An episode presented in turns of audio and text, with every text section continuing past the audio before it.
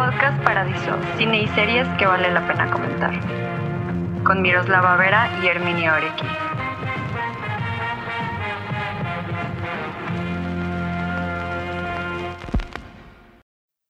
Bienvenidos a Podcast Paradiso. Es un placer, como todas las semanas, presentarles este nuevo episodio. Mi nombre es Miroslava y estoy con Herminio. Herminio, ¿cómo estás? Hola, ¿qué tal? Muy, muy bien. Eh, de pronto es una... Siempre, es que yo siempre eh, comienzo diciendo el clima por alguna razón. Eh, hoy hace mucho calor, pero es que ha habido muchas lluvias, entonces es un clima de, pronto muy incómodo porque hace calor en la, en la noche, pero en el día está lloviendo. no lo sé, pero es que es mayo, temporada de lluvias, demás, entonces... Eh, pero todo bien, mucha, mucho trabajo, muchas, muchos proyectos que emprender, muchos, eh, muchos proyectos en los que trabajar, desarrollar, que ya van saliendo poco a poco, pero mm, es difícil, es difícil como sacar todo a flote, sobre todo cuando no hay presupuesto de por medio. Entonces, eh, pues eso, ha sido, han sido días muy buenos, días muy productivos y pues ya, un gusto como siempre estar aquí grabando un nuevo podcast. ¿Cómo estás? Yo, ¿sabes qué creo al respecto de lo que dices del clima? Es bastante acertado. ya vamos a empezar a decir eh, la temperatura de esta semana. vamos a empezar, hay que meter a alguien como que dé la sección del clima. Que dé el clima, exactamente. Que dé el clima para que Herminio ya se pueda quedar más tranquilo con las condiciones meteorológicas. Pero sí, tienes razón con lo que dices del clima. Está muy incómodo porque la lluvia como que luego saca el bochorno, ¿no? Entonces hace como calor y, la cera está mojada y como que, o sea, no sé, como que es ese calor de abajo de los coches y de que le dio el sol todo el día y es, como un calor muy incómodo, o sea, como húmedo. Yo estoy sudando todo el día, o sea, no estoy sudando todo el día y, sí, te entiendo, Herminio. Yo también, yo también estoy de acuerdo con que pongamos la parte de... La sección del clima. La sección climática en Podcast Paradiso. Eh, yo te... Eh, muy bien, la verdad. O sea, tuve una semana muy, muy, muy pesada, pero bueno. Eh, aquí tuve una semana, es martes. me encanta porque hay justo un chiste de eso en Theory Rock, que es la serie de Tina Fey que me fascina y esta morra es así de que hard week, ¿ah? Y el güey, lemon it's Tuesday. De que así me siento yo en estos momentos. Confirmen si todos estamos teniendo una semana pesada, por favor. No sé si son los astros, no sé qué sea, pero confirmen todos. Este, pero bueno, muy emocionada de hablar de este director que ya lo ya, ya lo verán por el título porque la verdad es que a la frita creadora del podcast, se le fue avisarlo este fin de semana. Sí, que yo tampoco me acordé y ahorita que lo estás diciendo dije, no, creo que no hubo promoción, ¿verdad? De, es que, ¿sabes qué me pasó? Como que se me pasó el sábado y luego el, domingo en la mañana fue de que, bueno, ya lo voy a poner ahorita, pero el domingo en la mañana estaba demasiado destruida como para, o sea, pensar. Entonces luego me di cuenta, como ya está en la tarde, y fue de que no, güey, pues ya para qué lo voy a poner ahorita. Que sea sorpresa, YOLO. bueno, pues menos Entonces mal. ahora tienen su episodio sorpresa. Episodio sorpresa, bueno, pues. Sí, el episodio de hoy es eh, Alfonso Cuarón, este director mexicano.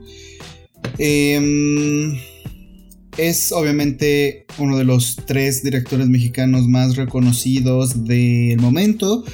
Y bueno, em, creo que lo ideal, como siempre, es hablar de cómo conocimos a, en este caso, Alfonso Cuarón. ¿Cuál fue tu primera película o cómo fue que te enteraste de la existencia de este señor? Eh, mm, me acuerdo que la primera vez que me enteré de su existencia fue por Harry Potter. Claro. Porque, o sea, creo que es como muchos, digamos, ahí, porque él pues, iba a dirigir la del prisionero de Azkaban, entonces hizo como mucho ruido esto de que era un director mexicano, pero pues para Harry Potter y el prisionero de Azkaban yo, yo estaba súper chiquita, o sea, yo estaba toda ñenga, ya sabes, o sea, no, no tenía idea de nada del cine ni de nada, solo que me gustaba mucho Harry Potter, las veo cada año todavía como El Señor de los Anillos, versión extendida. y um, que, Herminio, tenemos que hablar del Señor de los Anillos, por favor. lo hemos dicho varias veces y no sé por qué no ha, no sé por qué no ha sucedido nunca, pero próximamente episodio de Yo creo que sí. Señor de los Anillos. Deberíamos de, deberíamos de ya armar el maratón pronto. Es que, ¿sabes Versión extendida. Además sería un podcast súper largo, creo. O sea, tiene que ser un podcast muy largo, porque si son las tres películas versión extendida, es, o sea, tiene que ser un podcast bastante sustancioso, creo yo.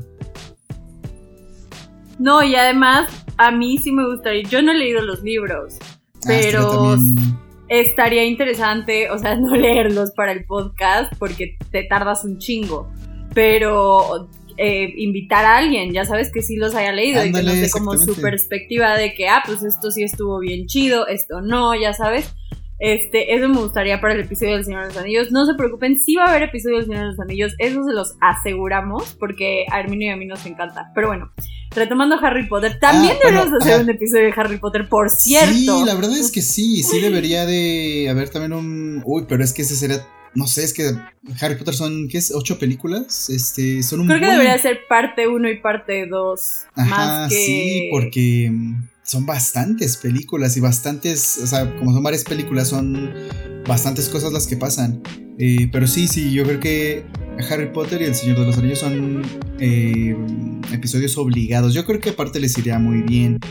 Y hace poquito se, se reestrenó, bueno, pusieron en Cinepolis eh, el Señor de los, la trilogía del Señor de los Anillos y yo fui a ver eh, la comunidad del anillo, la comunidad del anillo eh, y fue una gran experiencia, gran experiencia la verdad, verlas en cine, yo nunca las vi en el cine, pero es una, fue una gran experiencia, entonces creo que es también buen momento como para hablar, aparte viene la serie que va a ser de Amazon, que pues eventualmente saldrá en algún momento. Em, sí, eh, aparte hay muchísimas especulaciones con esa serie, o sea, no, no nos han dado casi nada de información. Entonces, o sea, no, no sabemos verdaderamente qué va a pasar. Pero sí, o sea, por, yo estoy súper adentro de todas estas sagas súper chidas, también de los juegos del hambre. Este. Pues todavía podemos hablar de esas. Yo, a mí me gustaría eh, 100% hablar de Twilight. Eh, creo que sería una... 10 de 10. 10 de 10 tenemos que hablar de Twilight. O sea, pero por favor. Sí, de hecho eh, Me parece una gran idea. Hay una chica que yo conozco que podríamos invitar que se dedica a la crítica de cine. Y ella es muy fan y tiene mucho este... Mm, eh, es que ahorita hay como un revival de, de Twilight. Twilight, sí. Y ella ella está muy clavada en el tema porque le encantan, le encantan desde siempre y sí está este, sí hay un poco de esta, de este desprecio que hay, o sea, porque ella sí dice, bueno, las películas no, no son buenas realmente, pero tiene muchos puntos que valen mucho la pena, ella argumenta mucho que, que este Robert Pattinson, porque dicen que actúa mal, o sea, dicen, no, es que Robert Pattinson actuó muy mal en esa película, ¿no? Pero ella, ella argumenta que sí es muy buen actor y que desde ahí se ve su, potencial que tiene como actor y que el personaje, justo como está en el libro, él lo interpreta como es. Entonces, hay muchas cosas de Twilight que creo que valen la pena, de, la pena rescatar a justo ahora. Estaría chido, porque aparte a mí Robert Pattinson siempre me ha encantado. O sea, cuando había gente como encabronada por lo de Batman, a mí se me hizo una pendejada porque es gente que claramente no sabe lo que ese güey puede hacer. Y bueno, ya, o sea, ya se la cromamos en el episodio de The Witch y el cine de, de Robert, Eggers, por si quieren ir a escucharlo, porque Robert Pattinson, la neta, es un gran actor. Sí, sí, sí. Este, Pero sí, a mí lo que más me impacta de Twilight, y ya, ya voy a volver con Alfonso Parón, es que Bella Swan estaba dispuesta a morir por el pito, güey. O sea, eso es lo que neta yo sigo asombrada. O sea, e, e, es, toda la trama, básicamente. Eh, Bella Swan, pero pues sí, la primera vez que yo me enteré de Alfonso Cuarón fue por eso. Y la primera vez que vi una película sabiendo eh, quién era Alfonso Cuarón y como ya teniendo un poquito más de noción en todo el tema del cine fue, y tu mamá también. Eh, y tu mamá también es, o sea, yo creo que es mi película favorita de Cuarón. Eh, es un statement muy fuerte porque tiene muchas muy buenas. Pero, y tu mamá también a mí se me hace otro pedo. O sea, e, es una película que neta sí me cambió el panorama muy cabrón de todo lo que es el cine. Y, o sea, a pesar de que neta es un gran, gran, gran director y, no sé, o sea, Children of Men también, no mames, peliculaza, este, Gravity, eh, Roma, ¿sabes? Tenemos como todos estos trabajos súper chidos, pero a mí y tu mamá también me vuela la cabeza, o sea, me encanta esa película. ¿Tú, tú cómo eh, conociste a Cuarón? ¿Cómo, ¿Cuál fue la primera que viste de él? Sabiendo que era él y cómo supiste de por Harry Potter. Yo supe ah. definitivamente por Harry Potter, o sea, yo tenía El prisionero de Azkaban, o sea, yo era muy fan obviamente de, de niño cuando salió Harry Potter y todo eso, y leí los primeros tres libros, entonces el, yo leí el tercer libro, que es El prisionero de Azkaban, antes de que saliera la película, porque yo ya estaba así muy, muy clavado. Y yo estaba esperando mucho esa película. Y El prisionero de Azkaban es de 2014, entonces yo tenía 11 años cuando salió esa película. Y mm, sí, me, acuerdo mucho que era la noticia del momento, que un mexicano iba a dirigir una película de Harry Potter. Y recuerdo mucho su apellido porque es muy peculiar, Cuarón. Y, recuerdo mucho de esos, de esos, de los promocionales de la película, de las entrevistas que hacían, porque yo estaba muy clavado en ese entonces con Harry Potter. Y recuerdo su nombre, recuerdo el nombre de Alfonso Cuarón. La primera que vi, ya consciente, bien consciente de quién era él, fue Gravity, la fui a ver al cine. Y... Mm, y fue ese mi contacto con él. Realmente nunca fui el super fan. Y tu mamá también tiene poquito que la vi. La vi el año pasado. Ah, no, la vi hace dos años apenas. Cuando yo estaba planeando hacer un video de Roma. Y apenas lo hice el año pasado. Vi todas sus películas. Y ahí fue cuando vi por primera vez. Y tu mamá también. Y el resto de, películas. Que tiene varias. Tiene ocho películas. Tiene. Mm, eh, ocho películas que solo dos son mexicanas, o sea que es solo con tu pareja y la de tu mamá también. Y fue así como lo conocí, fue mm, con Harry Potter y después con Gravity. En Gravity pues gana el Oscar a Mejor Director y pues se hace todo este... Es este momento en el que empiezan a, a reconocer más a directores mexicanos, después de tocar a Iñárritu, luego a Guillermo del Toro y también otra vez a Iñárritu. Y mm, no lo sé, Cuarón me parece de estos tres directores, o sea, ya hablamos de Iñarrito, ahora estamos hablando de Cuarón y supongo que eventualmente hablaremos de Guillermo del Toro. Eh, pero de los tres, creo que. No, nunca. Ah, ¿verdad? de los tres directores, de esos tres directores, creo que él es el más competente. Porque sí me gusta mucho el toro. Eh, pero creo que su cine es un poquito más, eh, más tranquilo, más normalón hasta cierto punto. Y el de Iñarrito a veces a lo mejor sí es un poquito más pedantillo, supongo. Pero el de Cuarón me parece que está como en... O sea, sí es... A lo mejor sí puede ser medio pedante, es decir, Roma a lo mejor a mucha gente no le gusta, o Gravity tampoco, porque pues, es una película un poco muy particular. Pero creo que no lo sé, es que creo que él ha hecho, aparte él ha hecho dos películas muy importantes en, el cine mexicano, cosa que Iñarrito y Del Toro no han hecho, o sea, no han vuelto a filmar en México, hasta ahorita Iñarrito está filmando en México, pero antes de eso, o sea, no tenían otra película. Y me parece muy importante que... Eh, tu mamá también sea una pieza muy, muy fuerte. La primera que solo podemos ya empezar a hablar de su filmografía. Su primera película la hizo en el 91. Eh, se llama Solo con tu pareja. Es una película muy...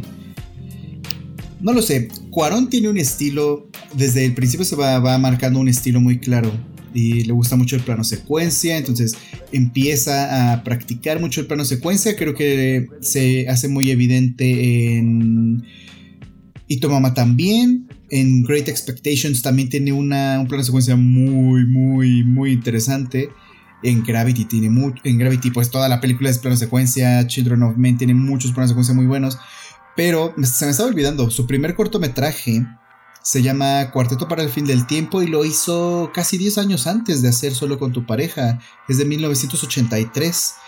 Es un corto, pues mm, se nota que es estudiantil se nota mucho que es muy... es muy, es un poco muy pedante ese primer cortometraje. Es un, la, es la historia de un hombre que vive solo en su departamento y vive aislado. Digamos que ese es el corto, dura 23 minutos. Y es un corto blanco y negro, eh, con una mm, voz en off de pronto ahí medio extraña. Y tiene mucho simbolismo, pero es de ese simbolismo hecho muy in your face, muy, muy, es un simbolismo de estudiante, creo yo. Y se ve que tiene, que, tiene una, que tiene una intención de contar algo complejo y que le cuesta mucho trabajo. Creo que ese, ese, ese primer cortometraje es muy importante por eso, porque se notan mucho sus intenciones.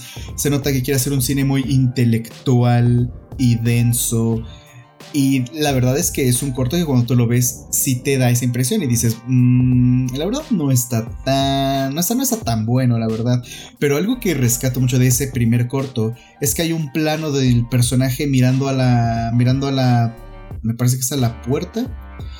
Es, hay una puerta a la derecha, una ventana y él está viendo hacia la ventana, está viendo hacia afuera, está dándole la espalda a la cámara y ese plano, justo así como está, lo replica en Roma. Hay una cuando Cleo pierde a su bebé. Eh, justo después de la pérdida hay un plano muy bonito de ella viendo hacia la ventana. Es exactamente el mismo plano de, de Cuarteto para el Fin del Tiempo, su primer cortometraje. Y a mí me parece muy, muy bonito regresar a ese tipo de imágenes, regresar, que regrese a la imagen que hizo hace tantos años. Me parece muy, muy bello, es muy bonito ver eso.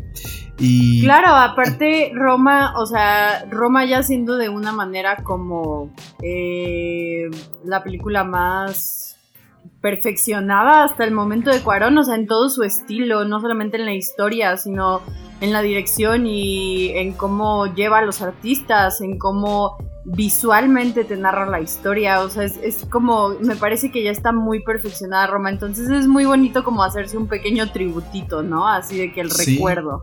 Sí, aparte, creo que aparte de lo técnico, temáticamente creo que esa es la película que él siempre había, había querido hacer. Pero pues ya llegaremos a eso. Su primera película es una comedia romántica que se llama Solo con tu pareja, que es del 91 Em, eh, protagoniza eh, Daniel Jiménez Cacho. Y es una película sobre un. Es muy una película muy interesante en cuanto al tema que quiere tratar. Es una. Es la historia de este hombre que se llama Tomás Tomás. Es un galán. Es un. Es un galán. Es el típico galán conquistador. Y. Es un tipo que quiere. Quiere. Eh, todo el tiempo quiere estar cogiendo a todas las mujeres con las que se encuentra, a todas. Y en la medida de lo posible lo hace. Y en una de esas eh, se topa con una enfermera que no le parecen sus actitudes y le hace pensar esta enfermera a él que tiene, que tiene sida. Y él, como tiene esta figura de macho, es el típico macho, en ese entonces, en los 90, que te diera sida, pues es, sinónimo de que eras homosexual, ¿no? Existía este estigma. Entonces, me parece muy interesante que tengan este personaje que es un tipo muy el típico conquistador y le da y, le hacen creer que tiene sida. Es muy es, es una propuesta muy interesante que muy adelantada también porque ya desde ese entonces vemos que se quiere cuestionar esta figura de la masculinidad, que ahorita es más, o sea, ahorita está como en su auge, pero estamos hablando de una película del 91, o sea, tiene 30 años solo con tu pareja. Y casi 40 de su primer cortometraje. O sea, Cuarón es una persona que lleva mucho tiempo haciendo cine. En Solo con tu pareja, eh, bueno, en sus primeras tres películas tiene una paleta de colores muy verde, que la verdad nunca se ha podido justificar, o sea, no hay una justificación real. Eh, esta película la coescribió con su hermano Carlos Cuarón, que Carlos Cuarón dirigió Rudy Cursi y también dirigió una película el año pasado muy mala que se llama Amalgama. bueno, no es tan mala, simplemente es X. Eh, pero durante el principio él y su hermano estuvieron haciendo mancuerna en las, en las películas. Y bueno, hay que destacar también que Alfonso Cuarón empezó a trabajar con este Guillermo, Guillermo del Toro en este programa de televisión que se llamaba La Hora Marcada. Ahí hay unos episodios de la hora, de la hora marcada que dirigió Alfonso Cuarón en YouTube. Y realmente él, lo describe como. O sea, eh, lo, que, lo que se había aprendido sobre cine en ese entonces, antes de que él empezara a hacer la hora marcada, o más bien, en la hora marcada empieza a, empieza a aprender lo que es el lenguaje cinematográfico y él lo describe como aprender a hablar. Dice, aquí apenas estás aprendiendo a hablar, estás aprendiendo las palabras y ya después fue que aprendí a, crear oraciones y a crear oraciones complejas. Él describe así su experiencia en la hora marcada que le sirvió para aprender muchas cosas. Y si ves algunas cosillas, algo que tiene Cuarón es que en todas sus películas siempre tiene muchas muchas imágenes, tiene muchas, muchas imágenes, me refiero a literal imagen dentro de la imagen, tiene muchas fotos y creo que él intenta mucho... Em, no sé si cuestionarlo, simplemente lo pone ahí para que tú lo veas. La relación que tenemos con el retrato con la pintura, y en todas sus películas aparecen retratos, aparecen pinturas, sobre todo en, creo donde es más evidente es en Children of Men. Eh, y también lo vemos en Solo con tu pareja. Solo con tu pareja es una película muy verde. En Solo con tu pareja empieza... Ah, es que... Perdón, que me... es que son tantas cosas que no sé exactamente por dónde comenzar. En Solo con tu pareja hay una frase muy bonita que dice una, una azafata que sale ahí. Que apela a... Se refiere a un hombre, dice que estaba enamorada de un hombre que la decepcionó por completo y y que le fue infiel y que la engañó y y ella describe ella ella ella ah. dice dice algo así como yo estaba en el avión sola escuchando el mar y me entero que este hombre me, me traicionó no y mm, eso me recuerda mucho a Roma. Eso es algo, es un pensamiento que me recuerda muchísimo a Roma. Eh, porque es lo mismo lo que le pasa a Cleo. A Cleo le pasa lo mismo. Y en, Roma hay muchos aviones. Y los aviones son una parte recurrente en todas sus películas. Es muy interesante que en todas, creo que en prácticamente todas, no sé si en Harry Potter ya no me acuerdo. Pero en todas hay aviones. Y eso es bien, este, mm, bien interesante. O sea, pues en Harry Potter no hay avión, pero está el hipogrifo al final. Ándale, sí, esta, estas imágenes del cielo volando. Este, el, guiño. Sí, tiene todas, esta, todas estas imágenes. Él dice que ponen, que siempre le han encantado los aviones porque es una...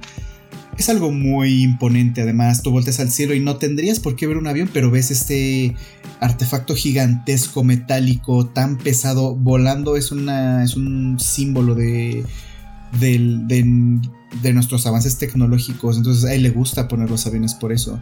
En 1995 hace una película muy interesante, creo que está bastante bien también, se llama A Little Princess, que yo creo que este es un gran antecedente de para que le contrataran a filmar, eh, a dirigir eh, Harry Potter.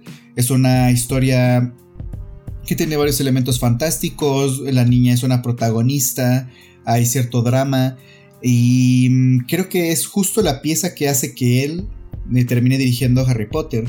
Em, también otra figura que es muy recurrente en el cine de Alfonso Cuarón es la empleada doméstica. En Solo con tu pareja vemos muchas, este, bueno, vemos una mujer que él es que él siempre trata de representar al Livo, a su. a su. a la, señora que lo cuidó durante su infancia, que es esta figura de. de la empleada doméstica que funciona también como una persona que.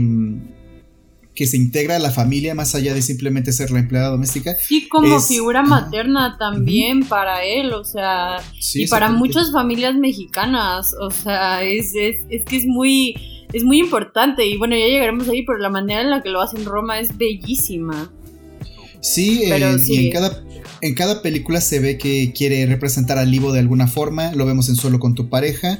Creo que de hecho, no sé si me equivoco, pero Livo, la auténtica... Ah, no, Livo sale en... Y tu mamá también, perdón, pero en Solo con tu pareja hay una hay una representación de este personaje. En A Little Princess también hay una parte en la que se representa la figura de la empleada doméstica. En Y tu mamá también sale Livo, sale, sale la auténtica Livo y es la, mm, empleada doméstica de la casa de Tenoch. Y mm, pero antes de, bueno, ese es A Little Princess a grandes rasgos. Como siempre no vamos a clavarnos tanto en todas las películas porque si no esto va a terminar durando muchísimo más de lo que podemos controlar. Eh, pero A Little Princess es, una, es la primera película que hace en, en Hollywood.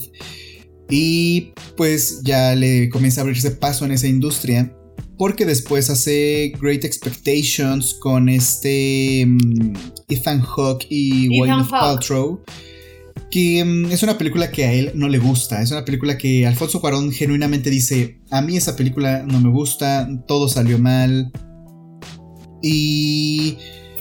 Básicamente es eso. Básicamente él dice que. Mm, no le gustó Great Expectations, pero tiene, esta película la hace con... Bueno, a ver, eh, creo que es su primera película. Su primera película la hace con Emanuel Lubezki. La de Solo con tu pareja la hace también con Emanuel, ah, Emanuel Lubezki. Y es una. Creo que el equipo que van a hacer ellos dos es muy. Va a ser muy, muy bueno. Me parece incluso mejor que lo que hace Iñárritu con Lubezki. Creo que aquí. Eh, tiene mucha más presencia. Em, la segunda creo que, o sea, la de A Little Princess, no me acuerdo si la hizo con Lubeski, pero creo que no. Creo que no, la verdad no me acuerdo. Ah, no, sí, también la hizo con Lubeski. Y creo que la tercera también. La de em, Great Expectations, sí, también. La foto la hace Lubeski. Y es que en Great Expectations hay un plano secuencia no me acuerdo de cuántos minutos es, pero es muy muy bueno. Si ustedes buscan top 10 plano secuencia del cine, les va a aparecer el de Great Expectations. Em, es gran, gran, gran plano secuencia. Es bueno, sobre todo la coreografía, técnicamente es muy bueno. La película no lo es tanto. Pero esa es su tercera película, la hace en 1998.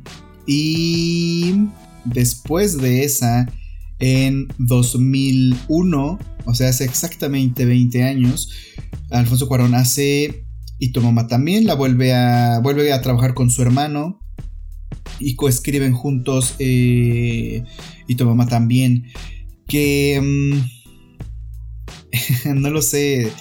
Yo, yo me acuerdo mucho de la promoción de la película, del A ver, dime, dime. Dime que.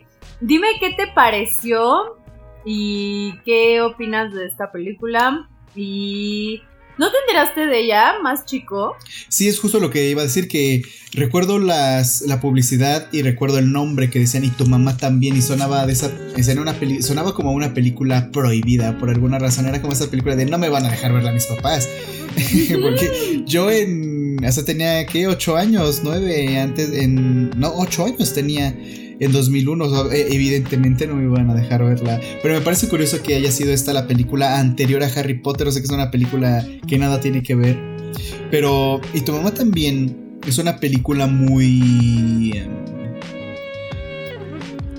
a mí lo único que no me gusta es la voz en off. La voz en off de. O sea que la narra este. Jiménez Cacho también. Siento que no. No estén siento que no aporta nada bueno a la película y que da más información de la que se necesita. Pero por lo que veo, lo que quería Cuaron era. O sea, él tenía mucha influencia de Jean-Luc Godard. Entonces quería imitar un poco el estilo de Jean-Luc Godard. Y bueno, el resultado es esa voz en off muy extraña. Yo algo que quiero saber de esa voz en off, y no sé si los escuchas me puedan aclarar esta duda, es que cuando se están presentando que están yendo a la carretera Julio y Tenoch y están hablando del Saba y del otro del otro güey que ya nunca ven porque tiene novia y, y quisiera saber si ese es el güey que narra la historia. Estaría divertido, es una teoría divertida que escuché ahí un día y, me gustaría pensar que sí es el amiguito que se perdió por andar con la novia, este, el que está narrando la historia, porque es una gran historia, pero continúa. Sí, em, yo no creo que sea porque pues, la voz es de Jiménez Cacho, entonces él habría tenido Cállate, niño, no destruyes mis sueños, ¿ok? Tendría que haber salido Jiménez Cacho eh, personificando a ese personaje. Pero Ahí fuera de la voz en off, creo que es una película. Es una película que. O sea, que es muy importante en el cine mexicano. Y me gusta que está hecha con muy pocos recursos. O sea, tampoco es una película súper carísima. Es una película. Creo que hecha con los recursos necesarios, poquito menos. Y eso está increíble. O sea, yo creo que eso es lo importante de hacer cine en México. En México, porque la verdad es que cada vez es más difícil. Pero me gusta porque es de nuevo, está hecha con los recursos suficientes, apenas los recursos suficientes y ya, o sea, no es una gran producción, no es la producción carísima.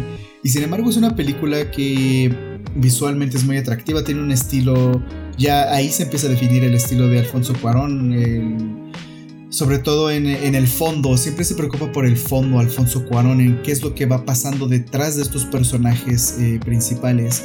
Siempre importa el contexto y lo vamos viendo en el viaje y tu mamá también es un road trip 100% sobre estos dos amigos, Tenoch y... ¿Cómo se llama el otro? ¿Julio? Julio. Julio y Tenoch, que son este... Son unos personajes muy este... muy peculiares. Es que es Tenoch Turbide y Julio Zapata. O sea, es... Eh, no lo sé. Y esta eh, Maribel Verdú, la chica se apellida Cortés, es Luisa Cortés, como Hernán Cortés. Creo que es un, un, detallito ahí muy evidente, pero eh, está interesante, está interesante. Em, y bueno, es la historia de Tenoch y Julio, conocen a esta chica Luisa, les gusta y dicen, bueno, eh, vamos a invitarla a un viaje a la playa.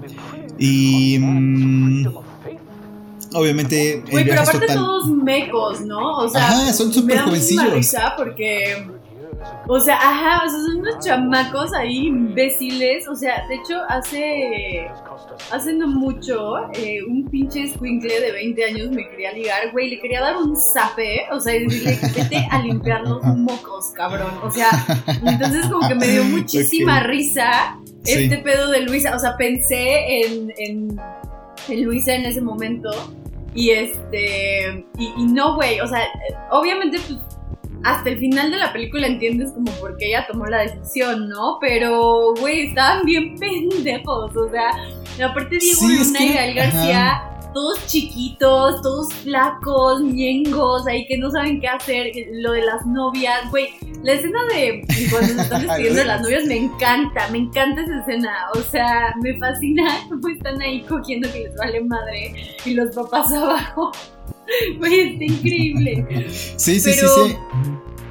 Eh, también el primo este, que es un... Eh, me gusta mucho porque creo que sí retrata bien como todo este pedo súper snob de la élite mexicana. O sea, tipo, por ejemplo, la parte de la boda de, de, de este güey que va a estar el presidente y la chingada. Y ya sabes, o sea, como que siempre retrata la parte de la élite, como de la clase media alta. Y creo que lo hace muy bien, o sea, creo que sí representa que es un dos de la verga.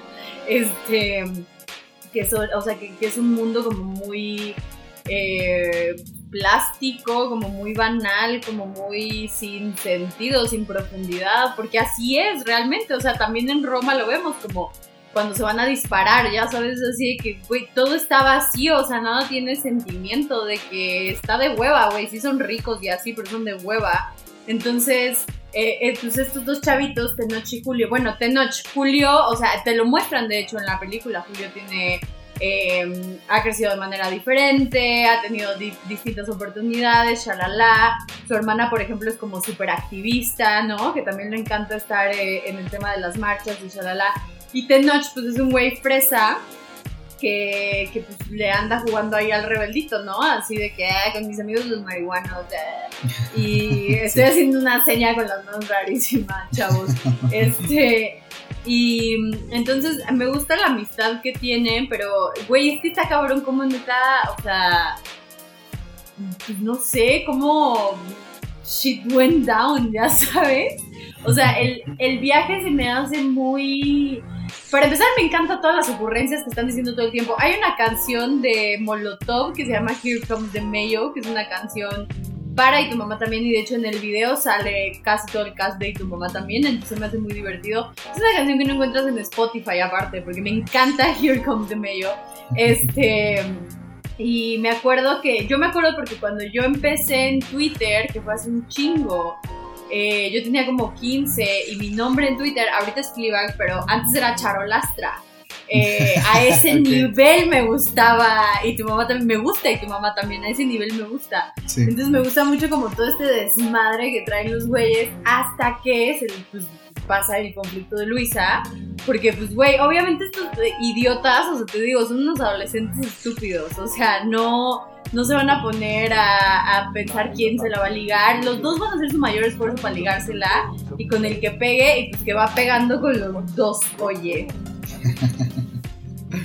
Algo que le pasa a Luisa y que es muy interesante también Luisa sufre una, una infidelidad que es muy...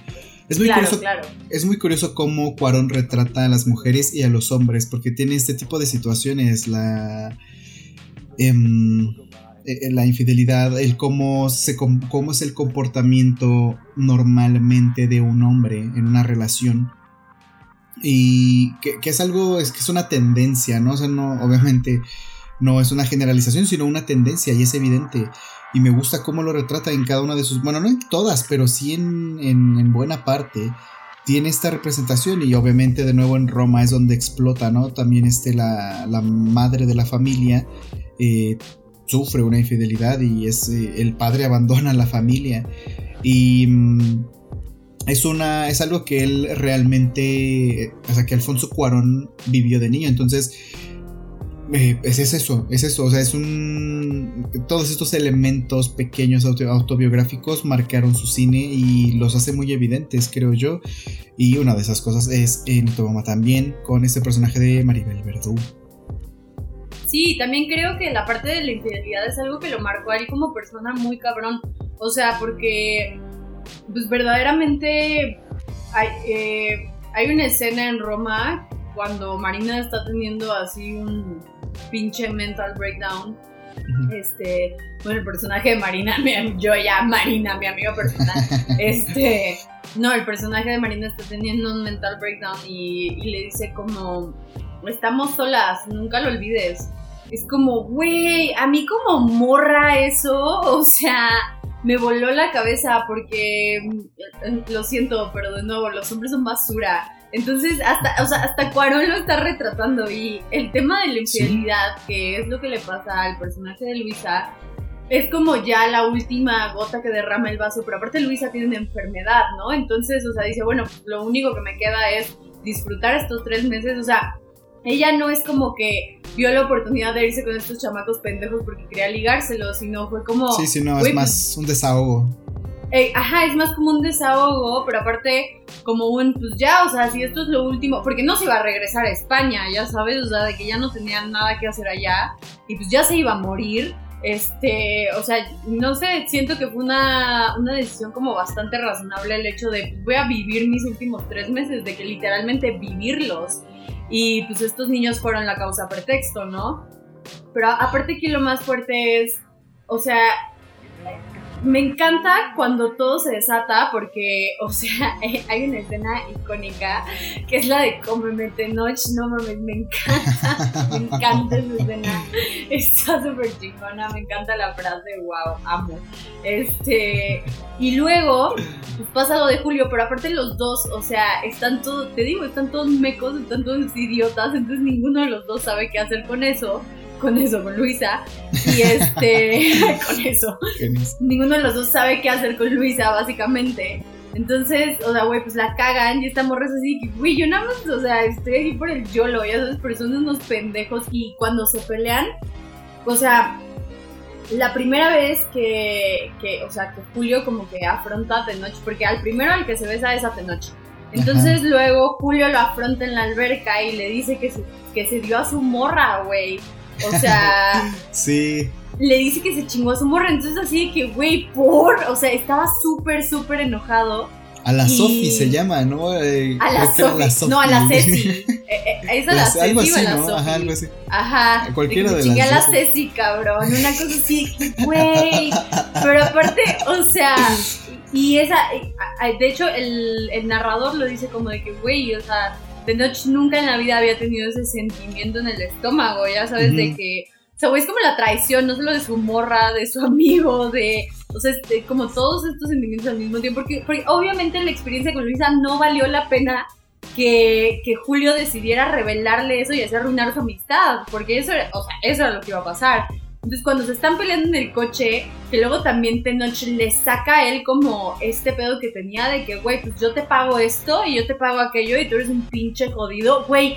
Eh, o sea, las cosas que se dicen esos dos güeyes cuando están enojados me saca mucho de pedo porque, o sea, sí son cosas que puedes llegar a pensar en una amistad. O sea, bueno, yo no, este, porque yo cualquier cosa como que tengo un pedo y lo hablo, pero en una amistad normalmente, ya sabes, como común, de que cosas que tengas que te molestan, pero esperas hasta un punto en el que todo explote y eso es lo que les pasa a ellos y hasta Luisa les dice de que, güey, tus mandamientos charolastras no sirven pan ni madres, o sea, ve lo que están haciendo, nadie se respeta, o sea, y, y creo que hay un podcast muy chido amigos que se llama Niñas Bien. en Niñas Bien yo tengo un episodio donde hablamos de la amistad femenina y la amistad entre mujeres y en este episodio decimos por qué la amistad entre hombres prácticamente no existe. Entonces, o sea, creo que ni tu mamá también se demuestra muy bien por qué no, o sea, porque no existe verdaderamente como ese lazo o esa confianza y si lo hay, se llega a romper por una morra, entonces no es ¿Sabes? Eh, a las mujeres no nos pasa mucho este desmadre. Bueno, algunas sí, a mí no, lo sé. No sé de qué estoy hablando. Yo creo que es un poquito más complejo que eso. No creo que no exista la amistad entre hombres, sino que es un. Es un poco más peculiar que con las mujeres. Y. Y es curioso porque. Mm, o sea, es creo que todo gira entre la amistad de estas dos personas. Y sí, es más, o sea, porque su amistad no se termina realmente porque mm, se hayan traicionado o algo así. Se termina su amistad porque ellos se quieren de una forma todavía más... Em, o sea, se quieren de una forma más íntima y, eso es lo que termina con su amistad y por eso jamás se vuelven a ver. Eh, por eso el final, o sea, jamás vuelven a verse porque eh, como todo se trata de esta dinámica de mm, como Em, de, la típica dinámica de, el, de la imposición masculina y esta dinámica que tienen las relaciones amistosas. Todas son así, todas son de, em, de, de, este juego de poder entre, hombre, entre un hombre y otro. Y aquí lo, lo chistoso es que después... Em, eh, resulta que el otro personaje también se echó a la amiga de, a la novia del otro. Entonces, o sea, es como es que es muy, muy tonto. Y es que son, bueno, aparte son muy jóvenes, pero yo creo que ese es el punto de la película, el, esta relación entre hombres, cómo nos relacionamos entre hombres y mm, cómo puede existir este deseo homosexual y que está totalmente reprimido, o sea que es algo que está completamente reprimido, al grado en el que me, acuerdo que escuché el podcast de, de Niñas Bien donde tú saliste y decía, ¿no? Como los hombres a lo mejor ni siquiera se acuestan a dormir juntos, ¿no? Porque no vaya a pasar algo extraño, ¿no? Y es algo, e, es, algo bien curioso, o sea, porque, mm, eh, o sea, porque sí pasa, evidentemente.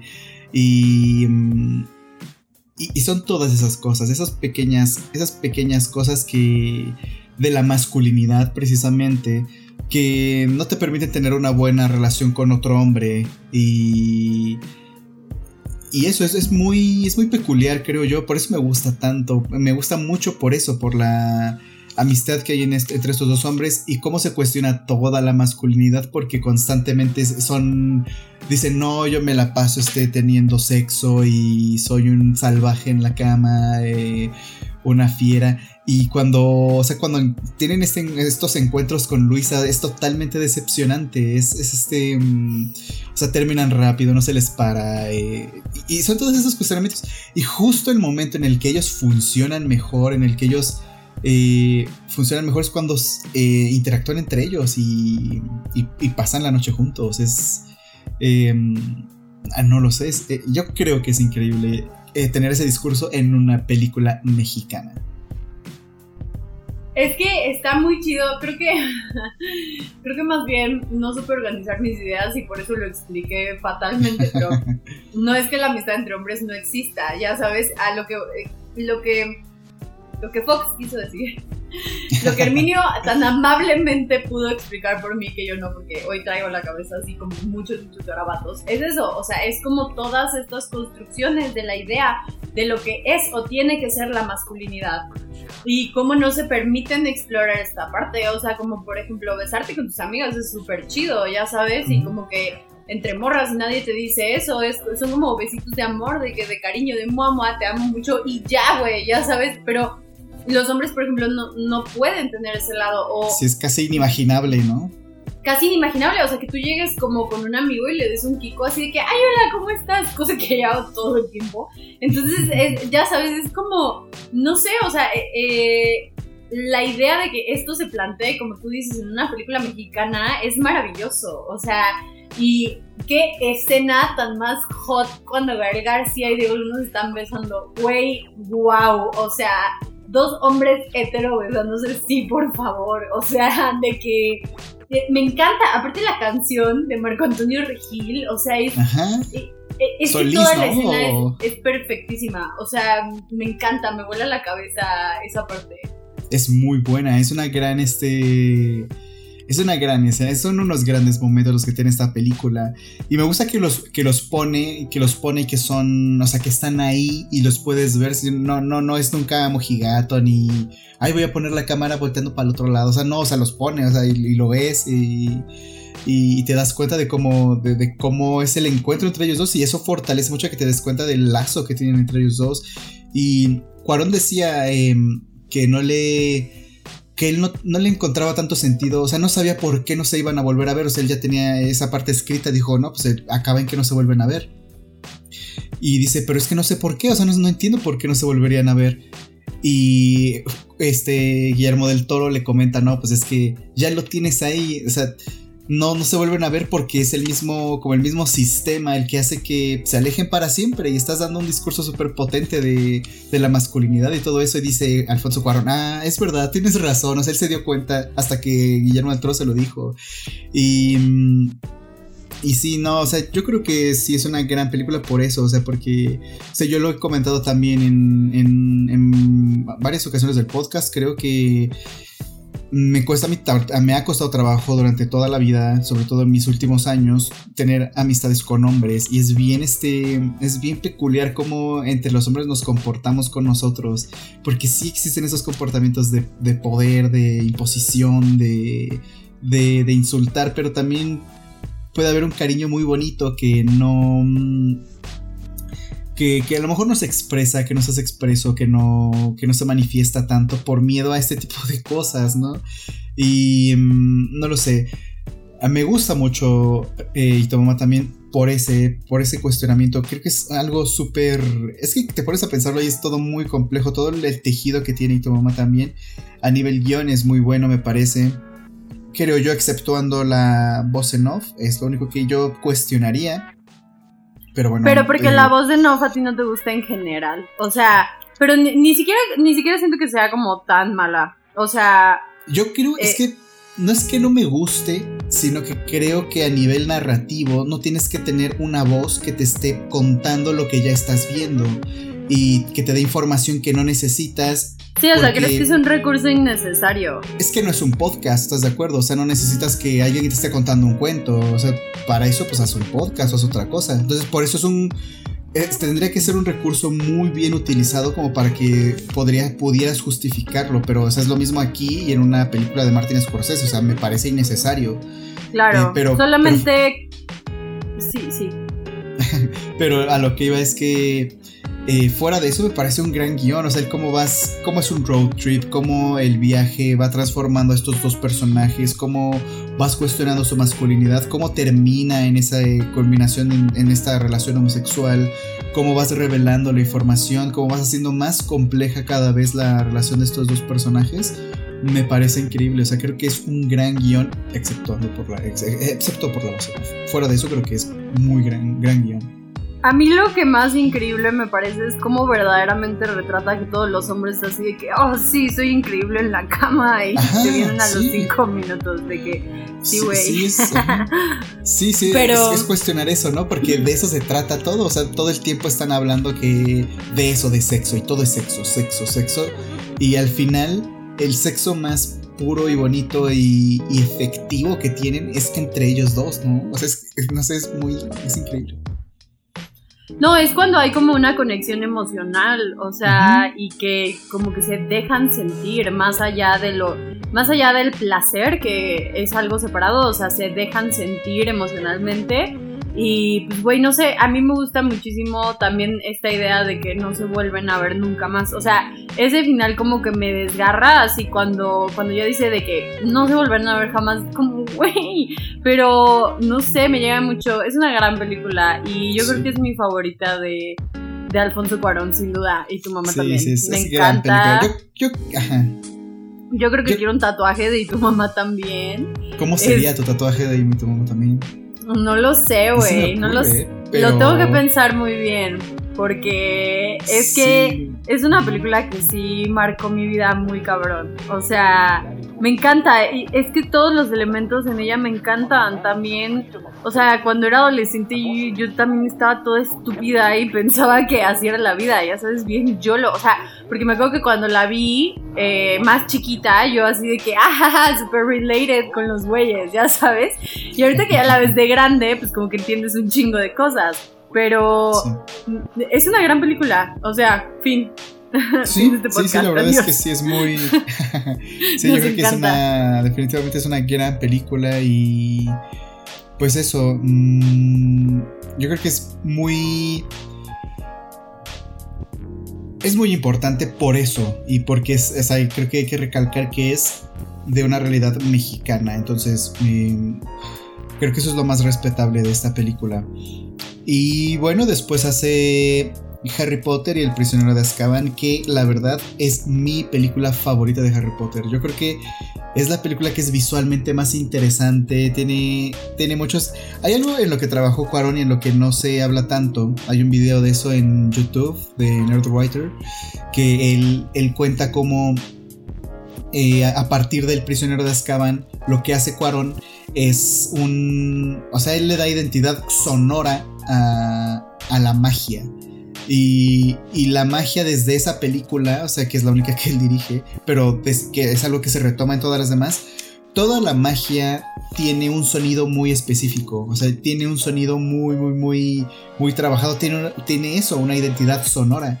Y si te, pones a ver la película y escuchas un montón de sonidos. Es una película muy, muy rica en sonidos y para un mundo mágico creo que eso es... Eh, eso es indispensable y eso es algo que no tenían las otras dos. Otra cosa que no tenían las otras dos, creo yo, era tampoco una identidad particularmente destacable. Em, en este caso, la, dirige la, tercera la, dirige Alfonso Cuarón. Las otras dos no tengo idea, pero el director más destacado de Harry Potter se llama David Yates, eh, que tiene una identidad o sea, que tiene ahí unos recursos que a lo mejor se distinguen, pero es que ninguna se distingue como se distingue El prisionero de Azkaban. Es una película mucho más oscura que las dos anteriores. Es una... Es que hay... Ese es un nivel de comprensión del lenguaje muy interesante. Él lo que hace Cuaron es como usa mucho plano secuencia, no simplemente se dedica a poner la cámara por todos lados girando y demás, sino que usa tomas muy largas y va recomponiendo el espacio, que es una técnica muy, muy utilizada con los directores de los que hemos estado hablando últimamente, como Park Chan-wook, por ejemplo.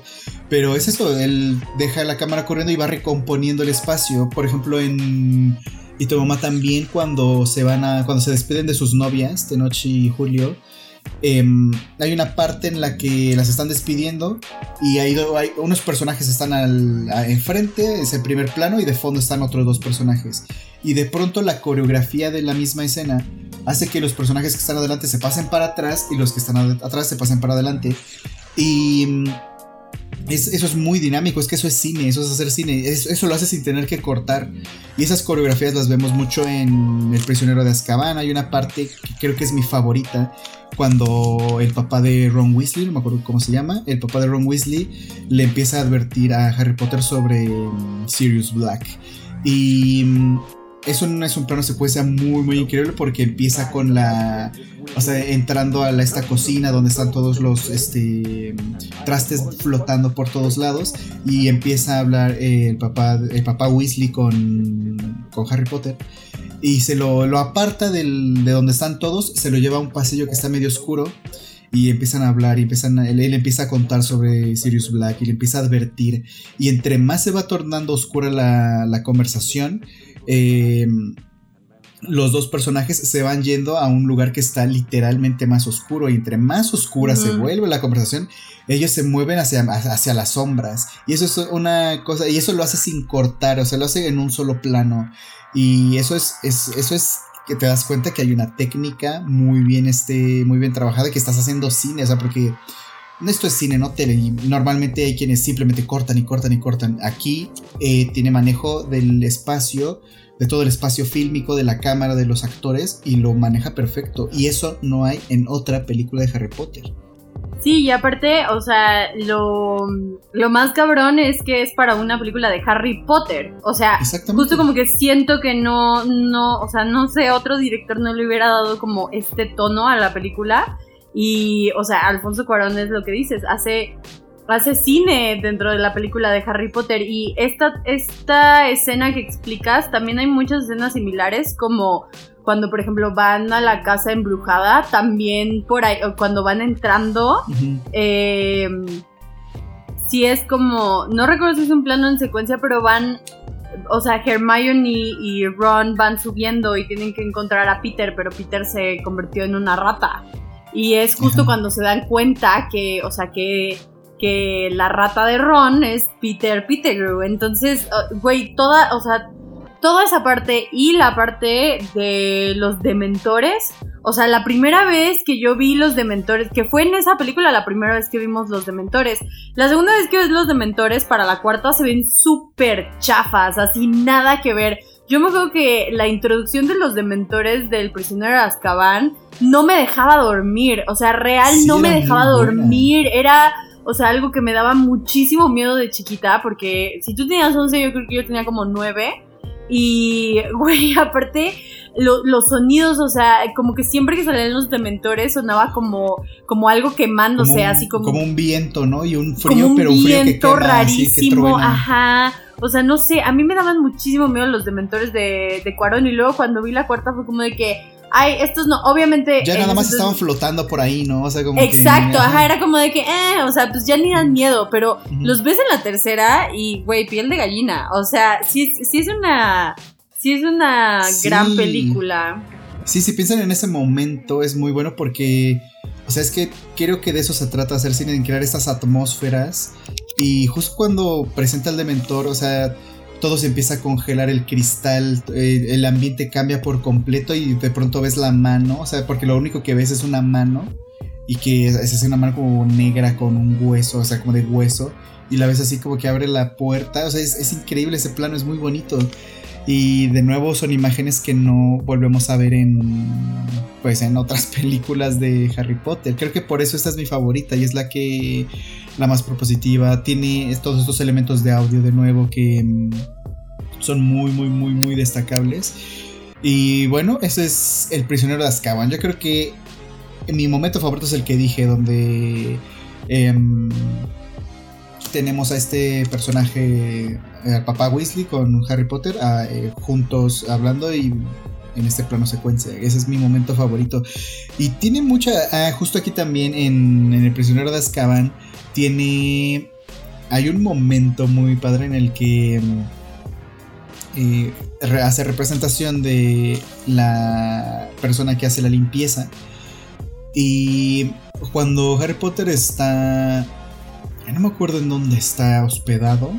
No voy a decir el nombre porque si no voy a decir una tontería, pero está hospedado en un lugar y hay una... Hay una el caldero chorreante. Sí, es ahí. Ah, pues eh, ahí está hospedado y hay una chica que está haciendo la limpieza. Y siempre está este elemento de la chica haciendo la limpieza que es muy. De que está ahí y es por algo. Y es porque siempre quiere representar al Ivo, eh, darle un homenaje al Ivo de alguna forma. Y, claro, pues es que, o sea, por Roma se puede asumir que el Ivo fue como su segunda mamá. O sea. Sí. Entonces, o sea, es normal, ya sabes. Creo que hasta su mamá se de agüitar un buen. Ay, culera. No, pero aparte. se trata de ella. También habías visto que siempre mete, mete, mete propaganda comunista. ¿Has visto eso? Siempre la mete como en, la mete como en señas o como en simbologías, en cosas bien sutiles, pero también lo hace. Eso me da mucha risa, güey. Hay una en la en el prisionero de Azkaban cuando cuando este Harry Potter eh, ocupa el este mapita y se, y, se llega a donde tiene que llegar, no me acuerdo dónde era tampoco. el eh, mapa del merodeador. Ajá, pero no me acuerdo dónde llega, pero llega a una tienda donde hay dulces y hay este calabritas de dulces de de Muertos. También es como detallitos ahí nacionalistas muy buenos. Sí. ajá, y no, y bueno, esa es de las cosas que me acuerdo que mencionaban cuando, o sea, cuando salió la película y que sí, y cuando yo la fui a ver dije, ay, sí, ahí están las calaveritas de dulce.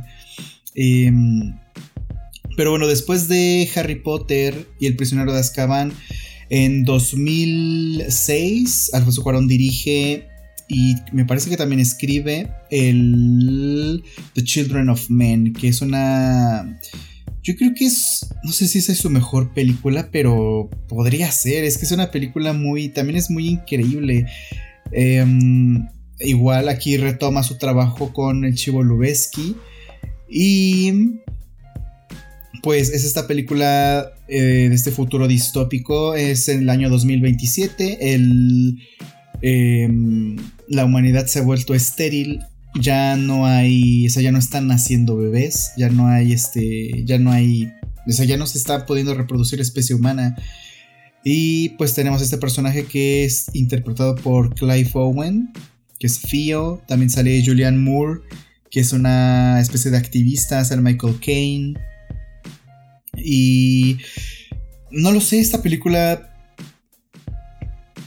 creo que no sé si esta es mi favorita de él pero podría ser, porque también tiene todos los elementos que siempre ha tenido su cine y tiene tiene yo creo que una identidad única también que se la da junto con, con este Chivo Pero mm, no sé, ¿a ti qué te pareció Children of Men? Eh, yo la vi, o sea, yo la vi, la vi apenas para hace dos años, o sea, como el resto de su filmografía. No era un director con el que yo estuviera familiarizado.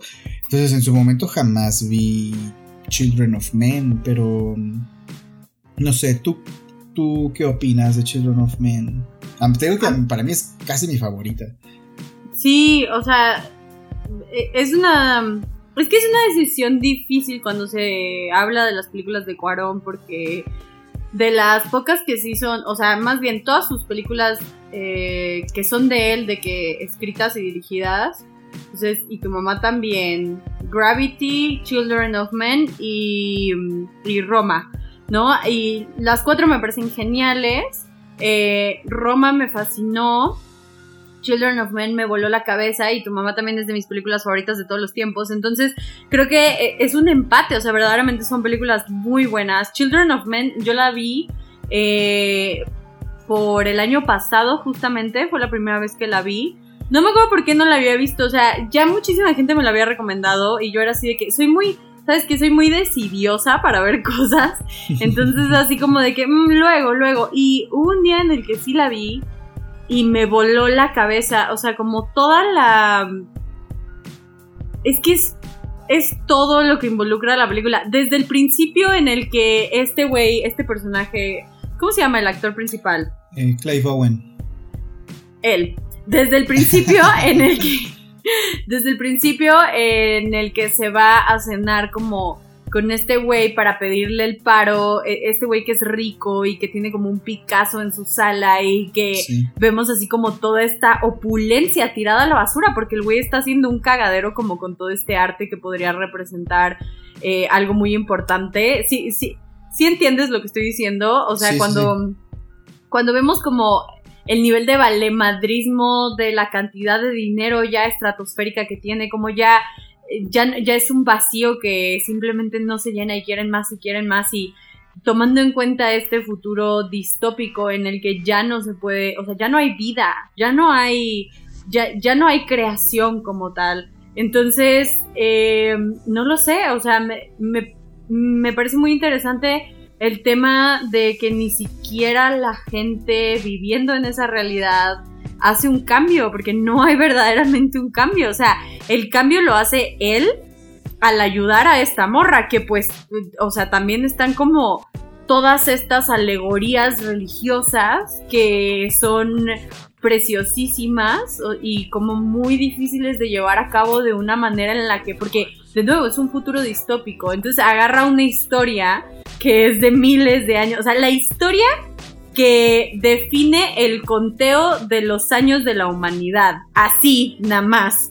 Agarra esa historia y adáptala a algo contemporáneo. O sea, no, no sé, digo algo futurístico más bien, porque ni siquiera es contemporáneo, es algo del futuro.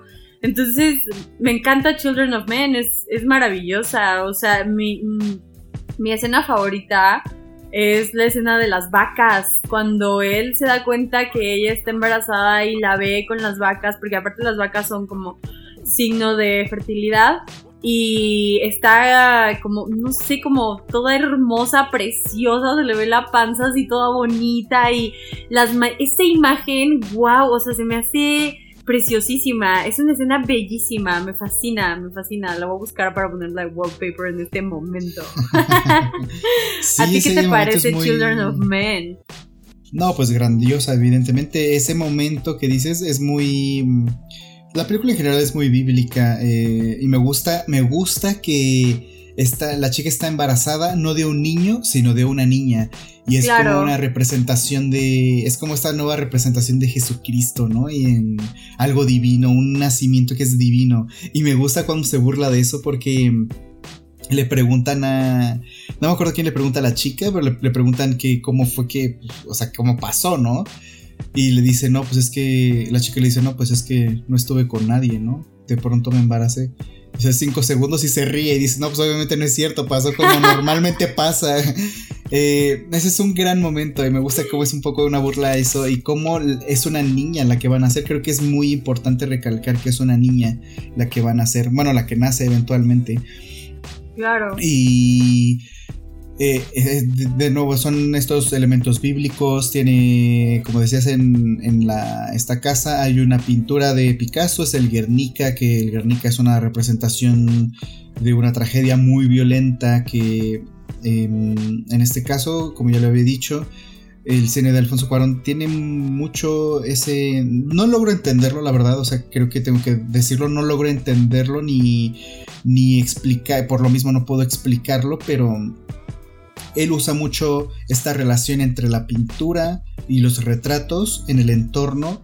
Y siempre es algo que está ahí, siempre está ahí, es muy particular que esté ahí, entonces creo que es importante notarlo. Yo la verdad no logro darle al 100% una, una interpretación porque no lo comprendo del todo, pero me gusta que ponga estos elementos y cómo todo es una representación de la realidad, los retratos, las pinturas. En este caso tenemos la pintura del Guernica, que es una pintura pues muy trágica, que es todo lo que le está pasando, bueno, todo lo que está pasando en este mundo, que es un mundo que, em, o sea, con muchísimas barreras, con mucha, o sea, con mucha diferencia de clases sociales. Es un mundo que ya va, o sea, que ya va en picada, es como el descenso ya de la humanidad, o sea, cuando ya realmente no queda nada. Eh, no sé si ustedes creían que el coronavirus era una terrible amenaza para la Tierra, pues la verdad es que no lo es. Y así es como se vería, creo yo, cómo se vería el fin de la civilización. y es algo así. Claro, porque aparte es como todo este pedo donde ya no te puedes mover así como así. La gente ya cerró sus fronteras. Este, o sea, sí es eh, el futuro distópico como en su máximo esplendor. Y toda la parte de los que son. Me gustó mucho eso que dijiste, porque creo que.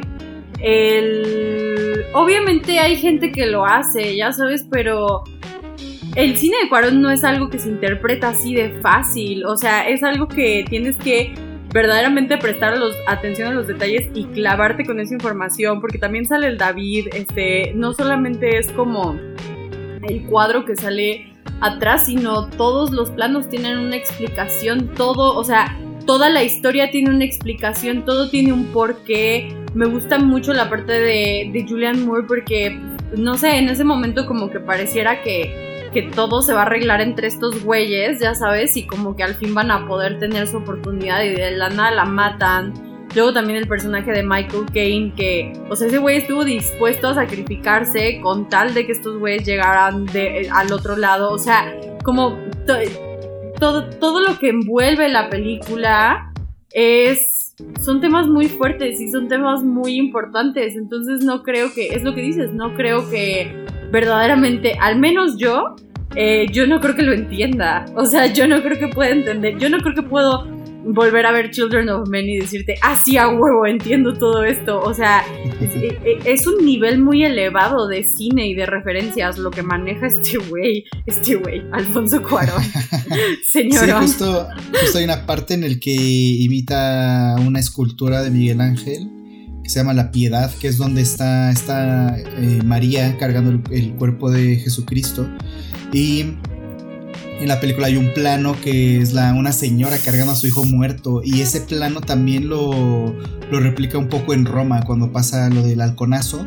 Hay una chica y tiene en los brazos a, a, lo que parece ser su pareja y ya está muerto y es el mismo plano, es el mismo, la misma expresión de dolor eh, que tiene María al ver al, al, al, ver al cuerpo de su hijo. Y mm, de nuevo son todas estas representaciones eh, de la, del arte y de cómo nos relacionamos con la realidad.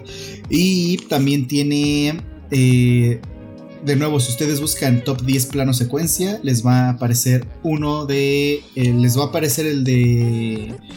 Ah, ¿Cómo se llama esta película? Se me olvidó, la de mm, Great Expectations. Y también les va a salir el de la de Children of Men, que es este plano secuencia increíble, o sea, de verdad, yo no me puedo imaginar la cantidad de trabajo que se necesitó para lograrlo, donde justo matan a la personaje de Julian Moore. Y es bien increíble ese momento, es... Porque desde que empieza, o sea, están... Es que todo, todo, todo, todo, todo, absolutamente todo estaba bien calculado. Entonces, el coche era un coche especial que tenía la cámara adentro y podía girar adentro del coche. Y pues tú eh, empieza la escena, están todos muy tranquilos y de pronto la matan, de pronto matan a Julian Moore. Y es algo que pasa, es algo que me gusta mucho de, de esta película, que... O sea que la muerte, la muerte es real, no es un o sea, con muchas películas de Hollywood que si alguien se muere es porque va a estar haciendo algo heroico, súper increíble y súper, no sé, es, es, una escena épica, ¿no? En el que un personaje se muere, sobre todo si es un personaje protagónico. Y en este caso la muerte no es así, la muerte es como, es, mucho más cruda, no tiene nada de espectacular. Eh, es un balazo y alguien se muere y ya y es, el y es ese momento en el que no te esperas que alguien se vaya a morir, un poco como pasa en Game of Thrones. Eh, eh, la muerte es mucho más cruda. Claro que lo estoy diciendo, eh, estoy diciendo que sucede en una escena increíble de plano secuencia, pero me refiero al acto de morir. No es un acto glorificado, no es un acto impresionante. Sino que es, o sea, es impresionante, pero no por lo técnico, sino porque, por lo crudo que es. Y es una Children of Men quiero yo destacar que hizo una influencia muy importante para The Last of Us, sobre todo, o sea, mucho en The Last, el, este videojuego llamado The Last of Us. Eh, es mucha influencia del primero, también en el segundo hay muchas cosas de Children of Men. De hecho, al final, el final de The Last of Us, bueno, casi el final de The Last of Us, tiene un plano idéntico al final de Children of Men. Entonces es una película que vemos que ya está teniendo influencia en otras personas, en este caso en un director de videojuegos, que él se llama Neil Druckmann, creo, el director de mm, The Last of Us, y él también va a estar involucrado en la serie de HBO de The Last of Us. Yo me pregunto si la serie va a tener ese... Mm, un poco esa identidad visual de Children of Men. Ojalá que sí, porque sería increíble. Pero mm, bueno, eso en cuanto a, a la influencia de Children of Men. Eh, yo creo que es gran película, espero que la vean, espero que ya la hayan visto porque... Sí, si no la han visto, verdaderamente anímense a, ver, a verla, es muy buena, es excelente, o sea, yo me arrepiento de no haberle hecho caso a las personas que me dijeron que la viera antes. Me acuerdo que cuando la vi dije, wow, no puedo creer esto. Hay una escena también que me gusta mucho que es justo cuando nace la niña, eh, que todo están justo en un, en un en un punto caliente de guerra, o sea, se está, eh, justo se están disparando como todas estas cosas y está llegando un ejército y es una locura total, porque ahorita de lo que tú estás diciendo, de si tú crees que la pandemia es como algo remoto a lo que podría pasar, si el mundo neta, neta se va a la chingada, es eso, o sea, eh, esta parte donde están en estos edificios, que se ve que ni siquiera en unos edificios como feos, sino edificios normales, que ya ahorita eh, están completamente deshabitados, está todo destruido, todo es una zona de guerra, entonces eh, esta chava tiene que parir ahí porque tiene que, o sea, eh, entra en labor de parto y es un pedo porque aparte nadie puede saber porque no saben cómo va a reaccionar la gente y llega un punto donde tienen que esconder a la bebé, pero pues es una recién nacida, o sea, obviamente va, obviamente va a estar llorando y cuando empieza a bajar y como que todos ven a la bebé, o sea, como, como ese símbolo de esperanza, que la guerra para, porque en ese momento la guerra para para ver a la bebé, o sea, la gente no lo puede creer, es así, que no ha habido un niño en años, o sea, esto es, o sea, es imposible de que no... Me encanta eh, que la bebé sea como este estandarte de fe, de esperanza, de... No sé, me, es muy emotiva esa escena, me gusta mucho, o sea, y como dice Herminio, es muy importante destacar que es una niña, o sea, es, es muy importante destacar que es una niña porque, de nuevo, las mujeres somos eh, las creadoras de vida, somos la fuente de la vida. Entonces, eh, justo es lo que hay, escasez de vida. Eh, y, el hecho de que sea esta niña, no sé, me encanta, es, algo muy bello, es algo muy, muy bello lo que hace en ese momento, como todo mundo se puede detener para capturar ese, aunque sea un pequeño fragmento de la bebé, porque todos la quieren tocar, todos quieren tocar a la bebé, o sea, es, que es, muy bonito, o sea, neta estoy sonriendo mucho mientras lo cuento. Sí, es muy bíblico también el nacimiento, porque Jesús no, o sea, si ustedes leen la Biblia, Jesús no nace en un lugar así chido ni nada, o sea, nace en un puerquería, o sea, como, como así como nació la niña, así nació Jesús.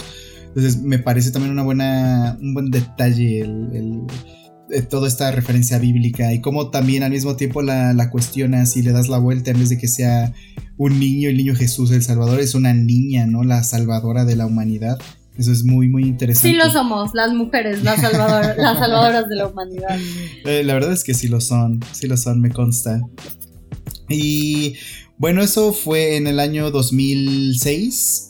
Eh, de ahí Cuarón se tarda en hacer su siguiente largometraje. En 2013 hace Gravity. Esta película la vuelve a hacer con el Chivo y la coescribe, me parece que con su hijo. No me acuerdo cómo se llama, Jonas Cuarón. Bueno, es que tiene varios hijos. Eh, es Jonas Cuarón el, con quien escribe este guion.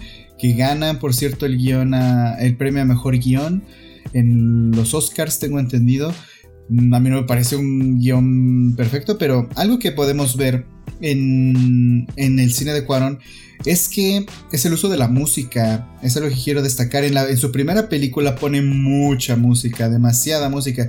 Y eso, es algo que pasa en sus primeras tres películas. La música es, hace mucho ruido, incluso. O sea, no es solo música de fondo, es música que hace ruido.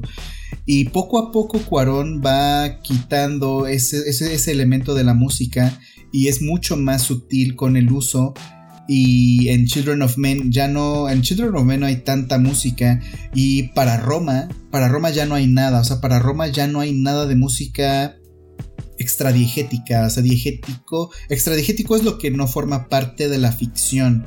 O sea si ustedes ven una secuencia de montaje pues la música que escuchan en la secuencia de montaje no la están escuchando los personajes eh, la estás escuchando tú como audiencia esos son sonidos extradiegéticos, los que no forman parte de la ficción. Entonces, nada en Roma, no hay ni un sonido que sea extradiegético. Todo suena, hay música, claro, pero es música que los personajes están escuchando. Entonces te das cuenta que él ya, o sea, se va midiendo y, y en Gravity se nota mucho que quita la música de pronto. Y para Roma, para Roma ya no hay nada de música. Para Roma ya, o sea, música extradiegética para Roma ya no hay nada de eso y, es, es, eso, es el cómo va, cómo va entendiendo todas las herramientas, cómo va entendiendo todo lo que está haciendo. Para Roma, si en Roma eh, Alfonso Cuarón fuera el mismo que cuando hizo Y tu mamá también, habría una voz en off en Roma y no la hay. Es este... Mm, y es eso, me gusta, me gusta cómo Cuarón va puliendo ese estilo y va entendiendo cuáles son sus excesos y yo creo que es algo muy importante porque a veces damos por sentado que pues ya saben todo, pero no, o sea, la creación es un, eh, es un, es un proceso muy interesante. Y bueno, en Gravity, eh, pues esta película... Em, yo creo que sí es muy, es muy interesante, es muy importante a nivel fotográfico lo que se logra representar, el cómo, cómo representas este, cómo representas el espacio. Entonces hay mucho plano secuencia, es un plano secuencia pues ya alterado digitalmente, claro, pero pues no deja de ser plano secuencia.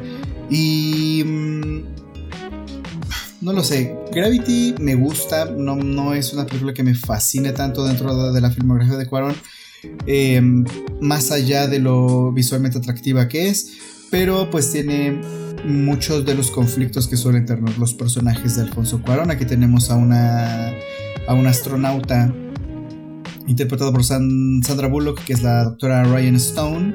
Eh, y ella tiene todo este conflicto de su vida en la Tierra. La vida en la Tierra para ella es muy conflictiva y hasta cierto punto cuando está en el espacio disfruta estar ahí, disfruta estar aislada, disfruta que no tiene que enfrentarse a la realidad que es vivir en la Tierra. Y eso es, no sé, me parece un conflicto muy bello y muy interesante de representar en una película. Em, más allá de eso, la verdad es que no hay, o sea, siento que no hay tantísimo que decir. Em, el final me... Ah, otro elemento que no hemos mencionado. Otro elemento del cine de Alfonso Cuarón es el agua. El agua siempre es muy... Es este elemento revitalizante porque para, bueno, para él es muy especial porque la vida viene del agua. Y, por ejemplo, vemos en Lito Mamá también el final, vemos este mar increíble y los personajes se mojan ahí. Es, es un. Es casi un renacimiento, un. Es como un reconecte contigo mismo. Lo vemos también en, al final de Children of Men, el último plano. Es la lancha en el agua, rodeada de pura agua. Eh, lo vemos en Roma, obviamente, y en el final de Gravity también es un elemento muy, muy peculiar. Que al final ella aterriza, o sea, llega a la Tierra otra vez y termina en el agua. Y cuando logra salir del, de esta especie de nave, no sé cómo se llame, em, sale y sale arrastrándose, sale apenas pudiendo caminar como representando el origen de la vida, que es eh, lo que quiere eh, Alfonso Cuarón con el agua. Y sí, tienes toda la razón. Nunca lo, nunca me había dado cuenta. Aparte a mí me encanta el agua. O sea, de que real pues, yo amo el agua y no, lo había notado. Sí, sí, pues se ponen a ver en la desde su primer cortometraje hay mucho simbolismo con el agua. Wow. Y casi en todas sus películas hay muchos todo esto todo esto y más lo digo en mi video de Roma y el cine de Alfonso Cuarón que está en YouTube, lo pueden buscar así Roma y el cine de Alfonso Cuarón.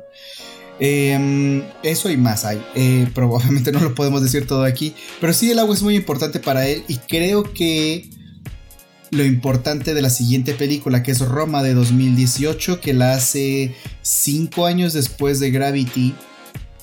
Yo creo que lo importante de Roma es cómo todo el cine, y es que eso es algo que a mí me fascina ver, que algo que me encanta mucho, es cuando un director apunta todas las cosas que ha hecho en toda su carrera y lo, lleva a una pieza en el que todo lo que es ese director está ahí. Y Roma es, creo yo, la película en la que él por fin hace la película que quería hacer toda su vida. Y que todo, y que nunca no la pudo haber hecho antes y no la pudo haber hecho después. La hizo justo en el momento en el que tenía todo, todas las herramientas necesarias para contar la historia como él la quería contar, que es esta historia de la historia de Cleo, que es la representación del Ivo. O sea, aquí ya tenemos directamente al Ivo como protagonista, que es lo que yo creo que él siempre había querido, dar, darle al Ivo esa, ese protagonismo y esa historia. Al final Roma se la dedica a ella. Y pues eso, Roma, es del año 2018, una película que mm, tuvo mucha dificultad durante su producción, eh, de verdad, no, nunca se alcanza a saber todo, pero pues entre chismes y demás se sabe que Roma por su naturaleza era un proyecto muy peculiar, es una película que mm, tiene un guion, sí, pero es un guion que nadie en la producción pudo ver más que Alfonso Cuarón. Eso es algo que normal, o sea que es muy raro que suceda. El guion es esencial que todo mundo lo tenga. Y otra cosa es que eh, es que es casi un experimento, es, casi un capricho de él, es, un capricho muy, este, muy, muy, muy grande. Em, hacer esta película bajo todas estas condiciones. Eh, como por ejemplo filmarla en orden cronológico. Las películas rara vez se graban en orden cronológico y aquí vemos que la historia incluso se va, los actores, las actrices van conociendo la historia en orden cronológico, como va sucediendo, como si la historia les estuviera sucediendo realmente.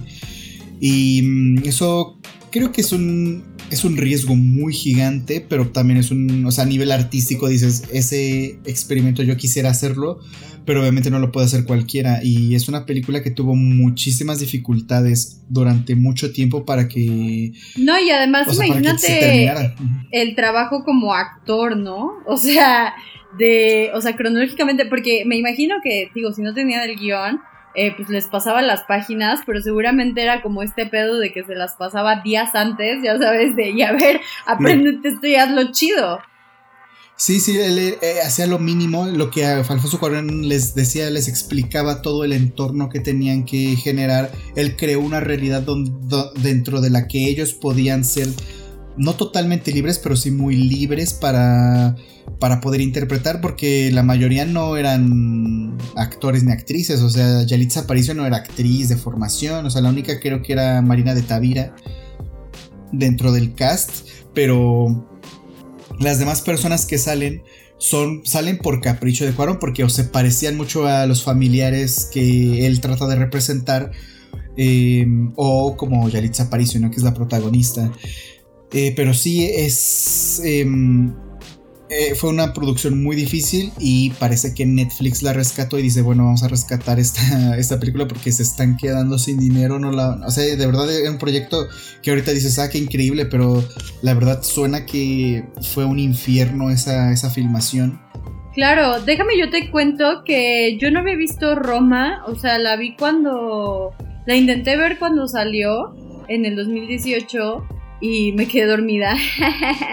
Pero la vi para el podcast, güey, o sea, creo que a ti no te mandé la foto, creo que se la mandé a Israel, porque se la debía a Israel, porque Israel desde que salió me tuvo chinga y jode, como siempre su mención aquí en este podcast, estaba chinga y jode con que viera Roma, y yo así de que, güey, ya le intenté ver y me quedé dormida, ¿no? O sea, aparte, la verdad, hace dos años, pues también, digo, casi tres años, eh, no sé, o sea, eres una persona diferente, ¿no? Entonces como que igual y no te animas a ver las cosas, shalala. Por ahí quise razón, termino viendo la película para este podcast y me destroza el alma, o sea, en verdad me destrozó el alma en niveles en los que yo ni siquiera sabía que podía destrozarme el alma. O sea, para empezar, em, bueno, eh, hay que hablar de, del elefante en el cuarto, ¿no? O sea, la clase media alta privilegiada eh, es algo que, pues, bueno, Cuarón es, es, ha llegado a esa parte, porque Cuarón sí, es como un chavito bien. Este, chavito bien no porque realmente sea bien, sino por el término, porque es gracioso, amigos, no crean que estamos de clasistas. este, no, para nada. Es el nombre del nuevo podcast, Chavitos Bien. Así se va a llamar el nuevo podcast del Niño Chavitos Bien que va a ser con Cuarón e Iñárritu. Y Oye, que este, está increíble. Güey, imagina, imagínate poder hacer eso, wow. O sea, y que neta se llame Chavitos Bien, estaría bien.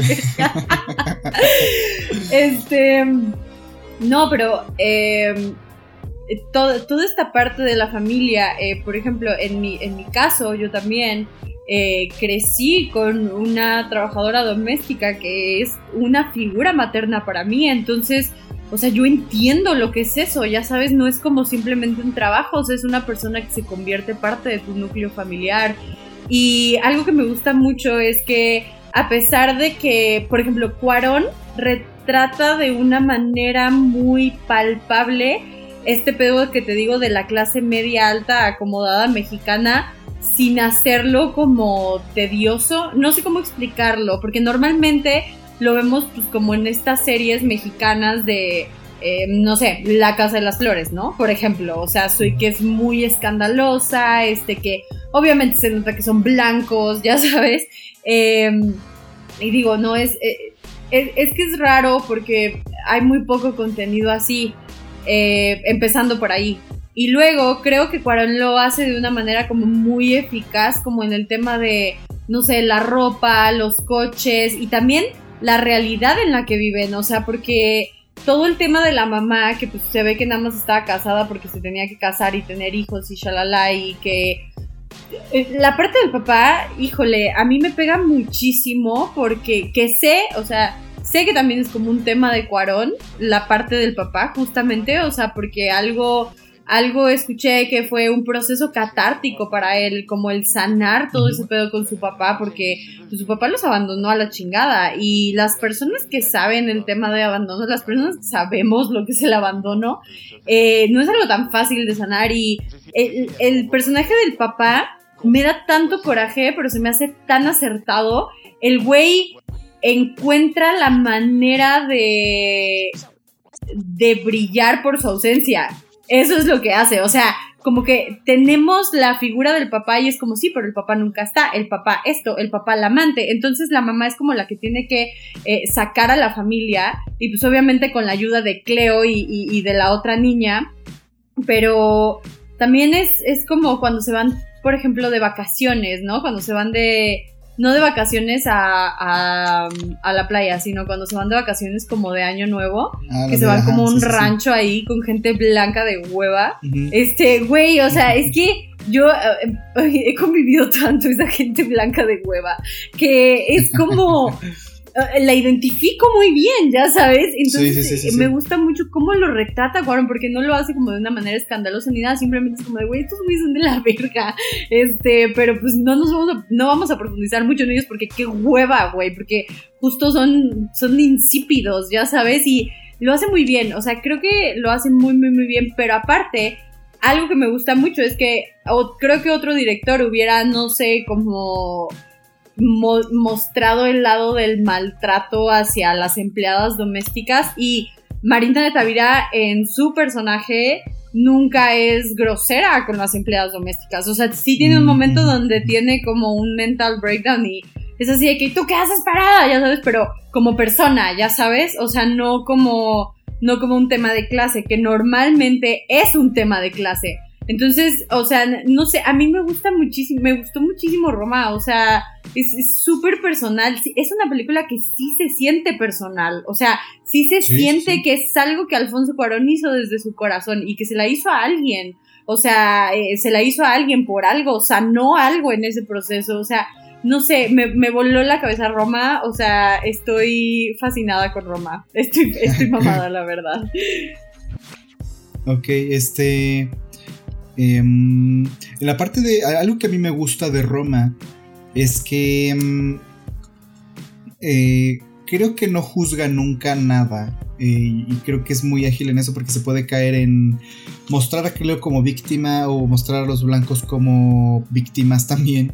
Y no lo hace, creo que lo que él hace es dejar la cámara, así que la cámara capte lo que sucede, casi sin un punto de vista que juzgue, que, mm, que te diga algo. O sea, creo que él no, no e intenta intenta que no haya un, un, mensaje, ¿sabes? O sea, que no haya un mensaje ni un juicio sobre nada. es solo retratarlo. O sea, literalmente lo retrata. No te pone como un prejuicio.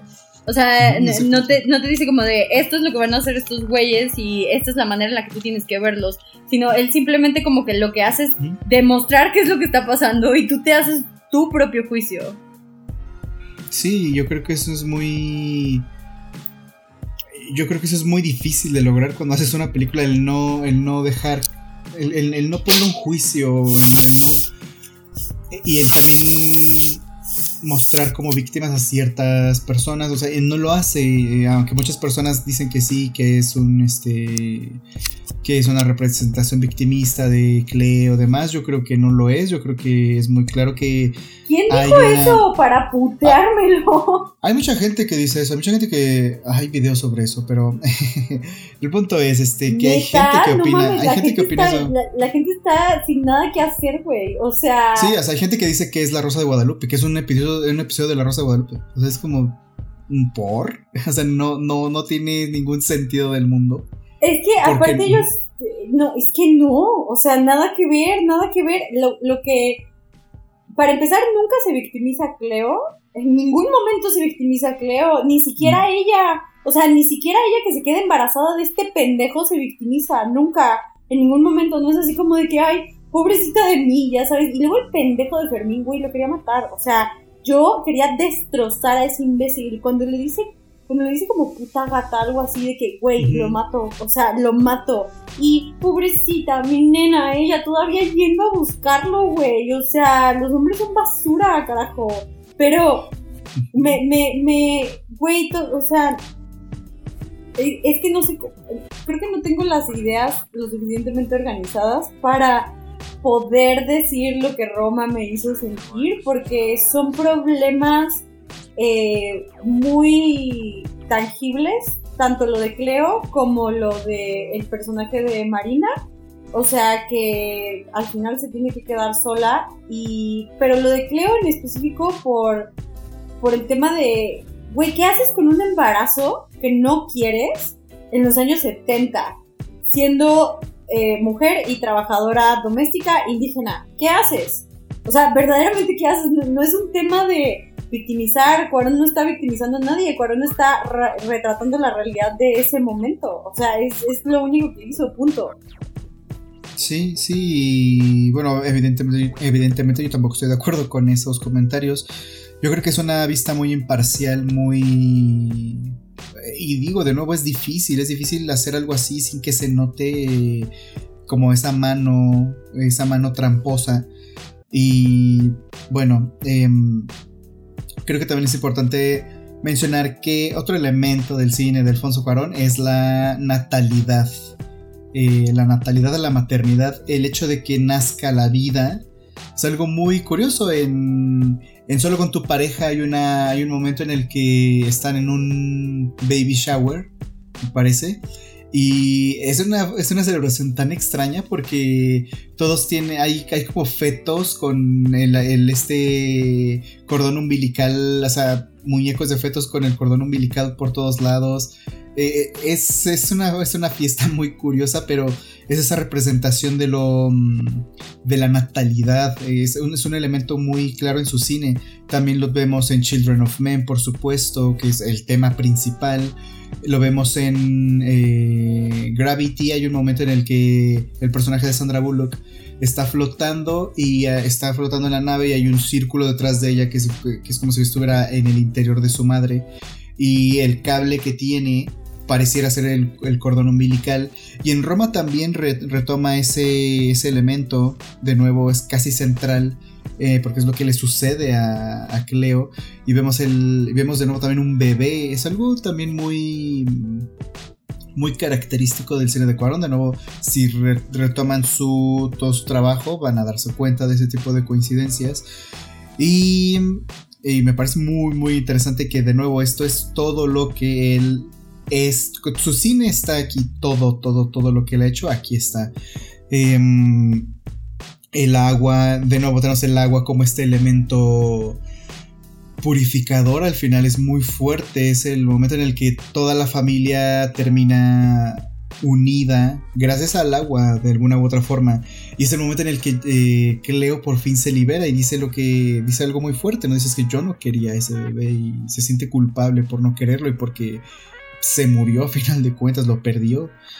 Pero de nuevo tenemos este elemento del agua, tenemos el elemento de la masculinidad con el papá, el papá de, bueno, del quien es, de quien sería Alfonso Cuarón y, el, y con Fermín, ¿no? es, em, em, es muy interesante ese personaje también por cómo se convierte en una herramienta, simplemente, ¿no? Es una herramienta y, de fondo eh, tiene un comentario social muy fuerte todo eso, en, cómo desemboca en, en, el, en, este evento que realmente pasó, el halconazo. Y... Eh, no lo sé, hay, momentos muy potentes. Me gusta mucho cuando que y, y, Fermín están en la misma habitación. Bueno, cuando pasan la. Bueno, cuando se van al hotel, pues. Me gusta mucho ese momento porque ya había dicho que Alfonso Cuarón usa el plano secuencia, trata de poner todo en el mismo plano, va recomponiendo. En este caso no lo hace, en este caso corta, hay un plano y contraplano. Y Cleo y Fermín, o sea, de hecho Fermín, el actor que hace Fermín en ese momento sale desnudo.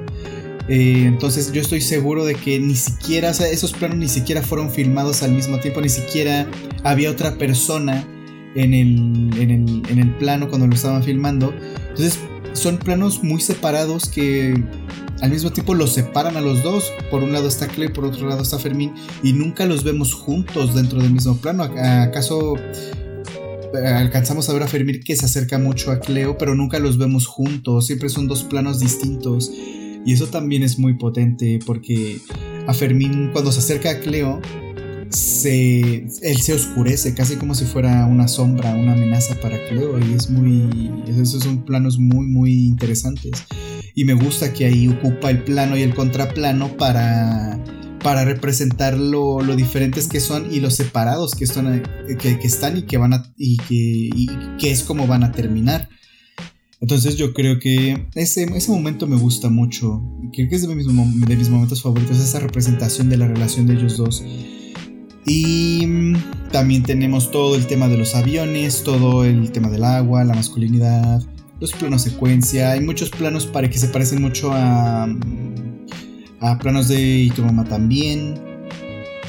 Y bueno, es eso. Creo que Roma es el momento en el que él junta todos, todos los elementos de su cine y los lleva pues a eso, a una historia muy íntima, muy personal y muy, muy potente también. Creo que mm, me gusta por eso, porque por más que la quieras ver y por más que quieras eh, desprenderte de los em, de, los aspectos técnicos, o sea, más bien, por más que te quieras enfocar en los aspectos técnicos, es muy fácil que te dejes llevar por los sentimientos que provoca. Entonces siempre es difícil verla y quedarte simplemente enfocado al aspecto técnico, que a mí me parece muy, muy, muy, increíble la forma en la que está representado todo este, toda esta realidad mexicana en todos los niveles. vemos desde la pobreza más pobre hasta la riqueza más rica y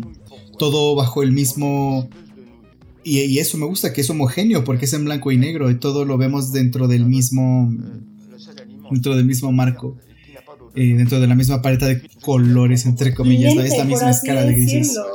O sea, porque es como, no sé, la misma manera de ver las cosas, o sea, porque es justo por la paleta de colores lo que yo creo que le da esta como uniformidad a la, a la situación, o sea, a las situaciones de clase sobre todo Em, a mí me encanta, me encanta el final. El final me parece maravilloso. Me gusta mucho. Obviamente eh, la actuación de Yalitza, wow, o sea, está impresionante. Diosita me la bendiga mucho. Qué bueno que está en el New York Times triunfando, este, siendo una perra chingoncísima. Me encanta. Eh, y el personaje de Marina también me gustó mucho. El personaje de Marina me gusta mucho porque es una morra que se tiene que poner trucha porque el marido le falla, güey. O sea, y en vez de tirarse y de mandarse la chingada de que sea al alcohol o a las drogas o, o sea, bueno, farmacéuticos, ¿no? De que, muchas mujeres hacen eso, o sea, y es de que, güey, pues sienta a los niños, se los lleva de vacaciones y les dice esto va a pasar, esto va a cambiar y pues yo voy a trabajar y va a haber muchos cambios, pero todos vamos a estar juntos, ¿no? Eso me gusta mucho, o sea, porque mi mamá es así y lo que yo viví con mi mamá y con mi hermana fue algo muy similar, entonces el, o sea, no sé, también siento que Cuarón siempre retrata a las figuras femeninas como algo mucho más eh, inteligente y superior que los hombres. O sea, no sé neta si lo haga con toda la intención del mundo, yo me imagino que sí. Pero todos los personajes femeninos siempre están como elevados en nivel mental, de una manera como mucho más, eh, no sé, o sea, la manera en la que él pone a los personajes femeninos me encanta, porque creo que sí creo que sí les da la importancia que se merecen y les da una historia muy buena, o sea, no es como que mujeres que están ahí y ya, ya sabes. Entonces, no sé, o sea, la parte de Marina a mí también me conmovió mucho porque pues es una mujer que de no conocer nada más que esa vida de casada, pues tiene que poner trucha y la manera en la que no sé, como que abraza la situación, entiende que todas van a estar juntas, cómo toma lo de Cleo al principio, de que, güey, obviamente no te voy a correr, no seas tonta, ya sabes, de, y la abraza, o sea, y la lleva al doctor y... No sé, o sea, se me hace muy empático como mujer, se me hace muy bonito eso, eh, la sororidad literalmente y cómo somos entre nosotras una red de apoyo. Y el final de Roma me, se me hace muy bonito porque es también como la vida, o sea, si te fijas no tiene un, final en sí, o sea, solo sabemos que las cosas van a cambiar en la casa, la rutina va a ser diferente y vaya que se vienen muchos cambios, eh, pero pues Cleo sigue trabajando, los niños siguen ahí, pues la vida va a seguir. me gustó mucho, mucho el final, en verdad me no sé, sí, me encantó Roma, me encantó, la verdad, es increíble, es increíble. Pues qué bueno que la viste para el podcast. Creo que finalmente viste Roma. De verdad es una película. Es una película impresionante, la verdad. Eh, en muchos niveles. No sé si sea su mejor película. La verdad no me gustaría mm, como caer en ese debate. Pero es una gran película. Yo sé que hay mucha gente que no le gusta por mil razones. Pero creo que desde mi... O sea, creo que desde mi perspectiva, o sea, será respetable o no lo que ustedes quieran, pero desde mi perspectiva creo que es una gran película y creo que por lo que estoy, por lo que hemos dicho, tiene valor por, por eso y, y, pues ya espero, esperemos que les, o sea, que, que lo tomen en cuenta, que que se hayan llevado algo de, este, de esta serie de reflexiones. Pero creo que Roma es importante por eso, por ser el momento, un momento muy peculiar de la carrera de José Cuarón, un momento en el que condensa todos los elementos de su cine. Y aparte es una película mexicana, es decir, es una película mexicana muy distinta a otras, muy... Eh, que, que sí logra diferencias de por mucho, claro que tiene detrás una campaña gigantesca, tiene, o sea, tiene a Netflix del otro lado. Y eso a lo mejor es una desventaja injusta con otras películas mexicanas, pero pues mira, vamos a quedarnos con lo que es y, y pues no sé, qué bueno que ya la viste, qué bueno que te gustó. Y pues nada, yo creo que eso fue este episodio de hoy, ¿no? Creo que hemos cubierto en hora, más de hora, casi dos horas, em, bastante bien las películas de Alfonso, de Alfonso Cuarón, creo yo. Sí, ya tenía muchas ganas de hablar de Alfonso Cuarón desde el episodio de Iñárritu, que ya en el episodio de Iñárritu yo así y Alfonso Cuarón y Alfonso Cuarón. Y ahora, y ahora, y ahora sigue Guillermo del Toro, supongo, Memito. ¿no? ¿por qué no dejamos, por qué dejamos a Memito al final? Ay, Memito. Es que me encanta decirles como si fueran mis amigos personales. O sea. pues mira. ¿Has escuchado ese mame de mi amigo personal? Ese es güey. No, no. creo que lo hayas escuchado, pero alguien. La verdad es que no alguien le dice a Niurka algo de Gloria Trevi y es como, no hables así de ella, es mi amiga personal, he ido al cumpleaños de todos sus hijos. me, da, risa este porque así, así, me siento yo diciéndole bonito a, a Guillermo del Toro. Pero vamos a pasar con los saludos. ¿Qué? Vamos a pasar con los saludos. Súper bien al episodio de 500 Days of Summer. Sí, yo creo que fue un episodio bastante. O sea, es un episodio que ha escuchado bastantes personas. Mm, entonces, me llama la atención. Creo que eh, atrajo a muchas personas. Y pues qué bueno, qué bueno que les gustó y se ve en la respuesta del público, ¿no? O sea que hay, hubo mucha interacción además. Sí, yo quiero mandar un saludo a Maryland, que no la hemos mencionado en los últimos episodios, pero ella siempre nos manda stickers. Este, pues la mencionamos el, la mencionamos el último episodio porque se casó. No, es otra Es que tenemos dos Mary pero... Sí, según yo, ella fue la que se casó, por eso puso emojis de boda, ¿Sí? ¿no? No lo sé. Sí, ella fue la que se casó. estoy perdida. Bueno, a ella, Maryland fue la que se casó, ajá. Ok, sí, según, yo, sí. Pero estoy un poco confundida, amigos. Es que ya empezó la temporada Géminis, lo siento. Este, traigo la cabeza por todos lados. Carrusel de Doritos, le quiero mandar saludos. Eh, muchas gracias por escucharnos. Ah, que puso unos, eh, unos emojis padres, ¿no? Se puso a, un emoji de una chica que es Summer, el sol de verano, supongo, y pone a Tom y a un puño y taz, o sea, puñetas, ¿no? Es un puñetazo, es verdad. Sí, me encantó, Muchas gracias, Carlos Saludaritos. Yo quiero mandarle un saludo muy especial a Adriana Pureco que nos pedía una película mexicana.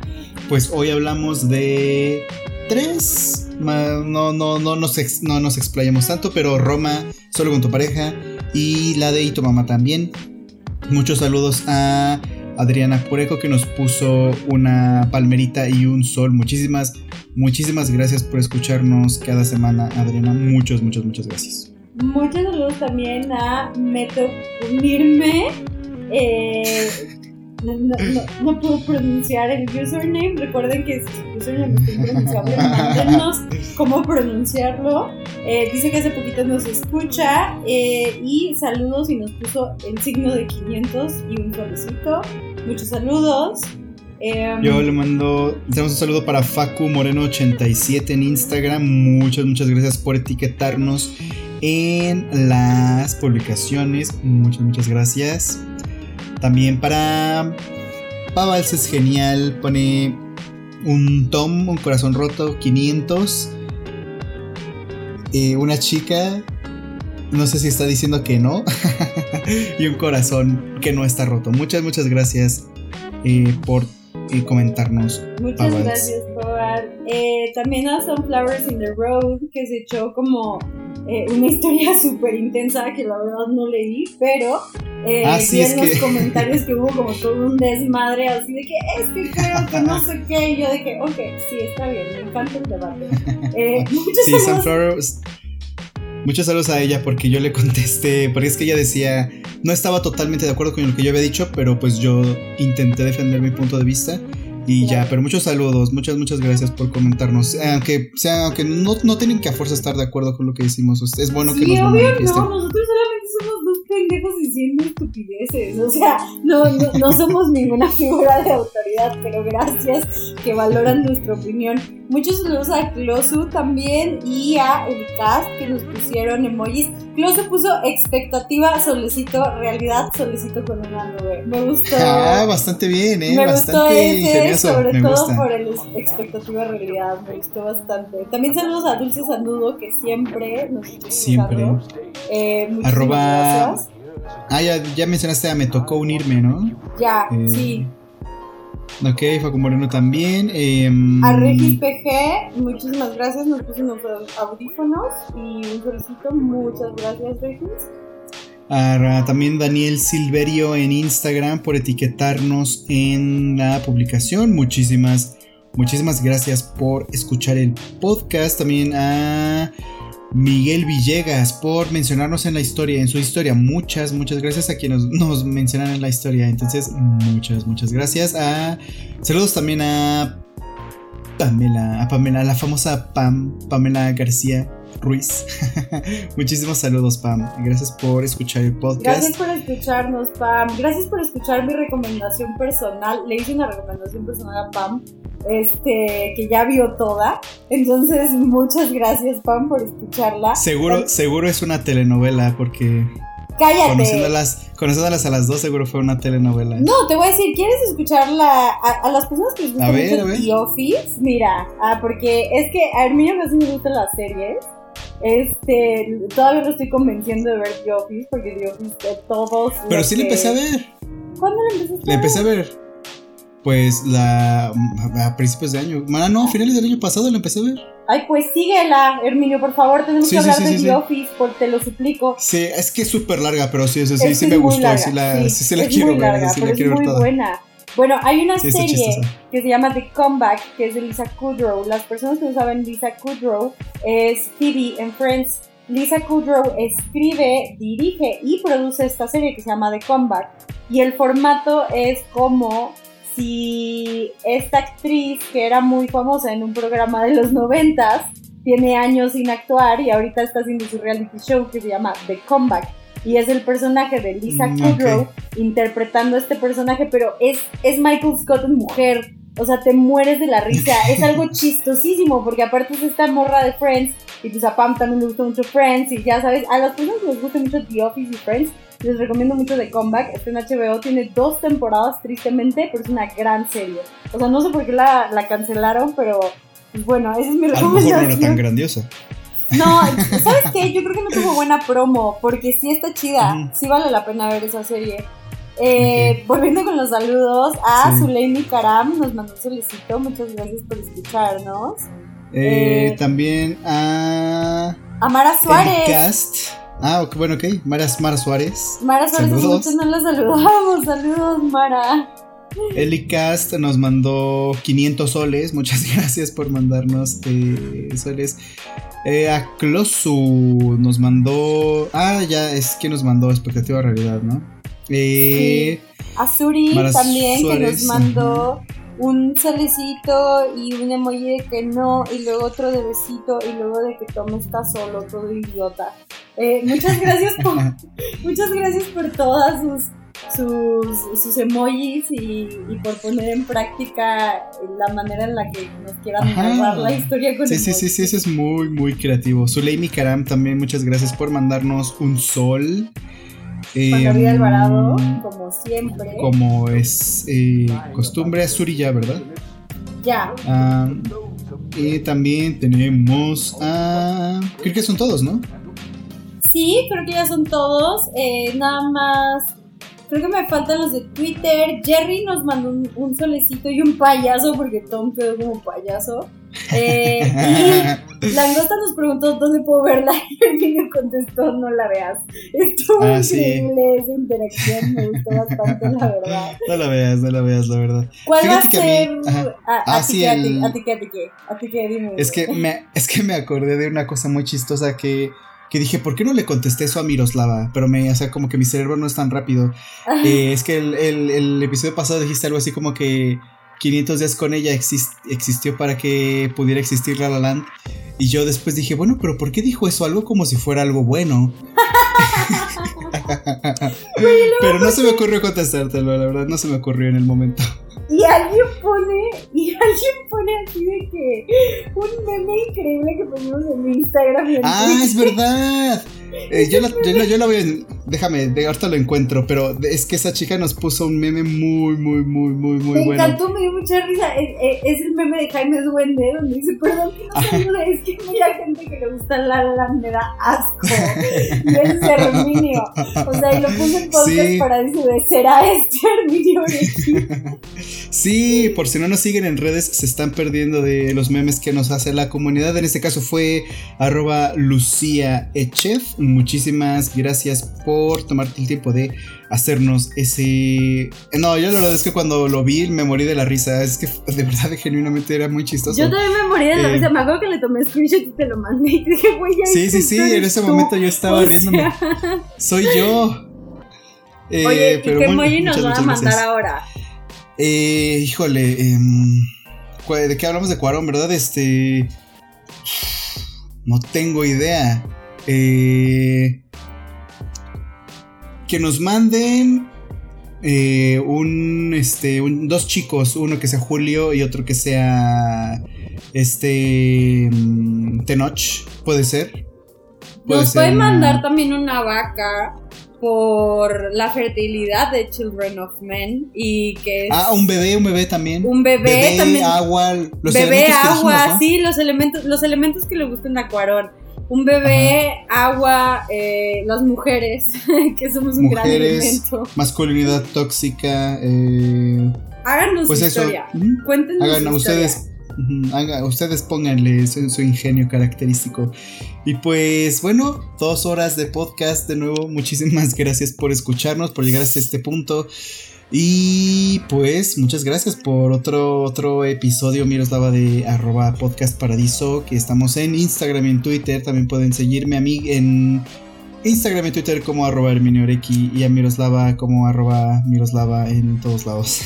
Eh, está un poco raro de escribir mi nombre. En Instagram es arroba mslv.a y en Twitter es mslvva. eh, no se puede poner el punto. Eh, yo creo que ya debería de cambiar alguno de los dos para que sea el mismo, pero es que me gusta mucho el punto en Instagram. La verdad no sé por qué estoy llegando a todo este de Braille, pero muchas gracias por escucharnos como cada semana. Recuerden seguirnos en nuestras redes sociales, arroba podcast paradiso, en Twitter, en Instagram. Recuerden checar el canal de videoensayos de Herminio en YouTube se llama Sinécdoque y ahí pueden encontrar el video de Alfonso Cuarón que, sí, sí, sí, que yo no he visto, lo voy a ver, lo voy a ver, este, lo tuve que haber visto para este podcast, pero lo voy a ver, hermano, este, no creas que se me va a olvidar, porque aparte los, los, los videos de mí me encantan, siempre lo estoy diciendo, por eso lo descubrí, literalmente lo descubrí por sus videos y nos pusimos a hablar y le dije, güey, me encantan tus videos, hay que hacer un podcast, este, y aquí estamos 20 29 episodios después, creo, de Podcast Paradiso. Ya casi van 30. Qué increíble, qué emoción. Bueno, pues muchísimas gracias por escucharnos. También recuerden suscribirse. Es súper importante que se suscriban, por favor, por favor, se lo suplicamos. Y si les gusta el podcast, que nos pongan 5 estrellitas en Apple Podcast. Muchísimas gracias y nos escuchamos la próxima semana. Hasta pronto.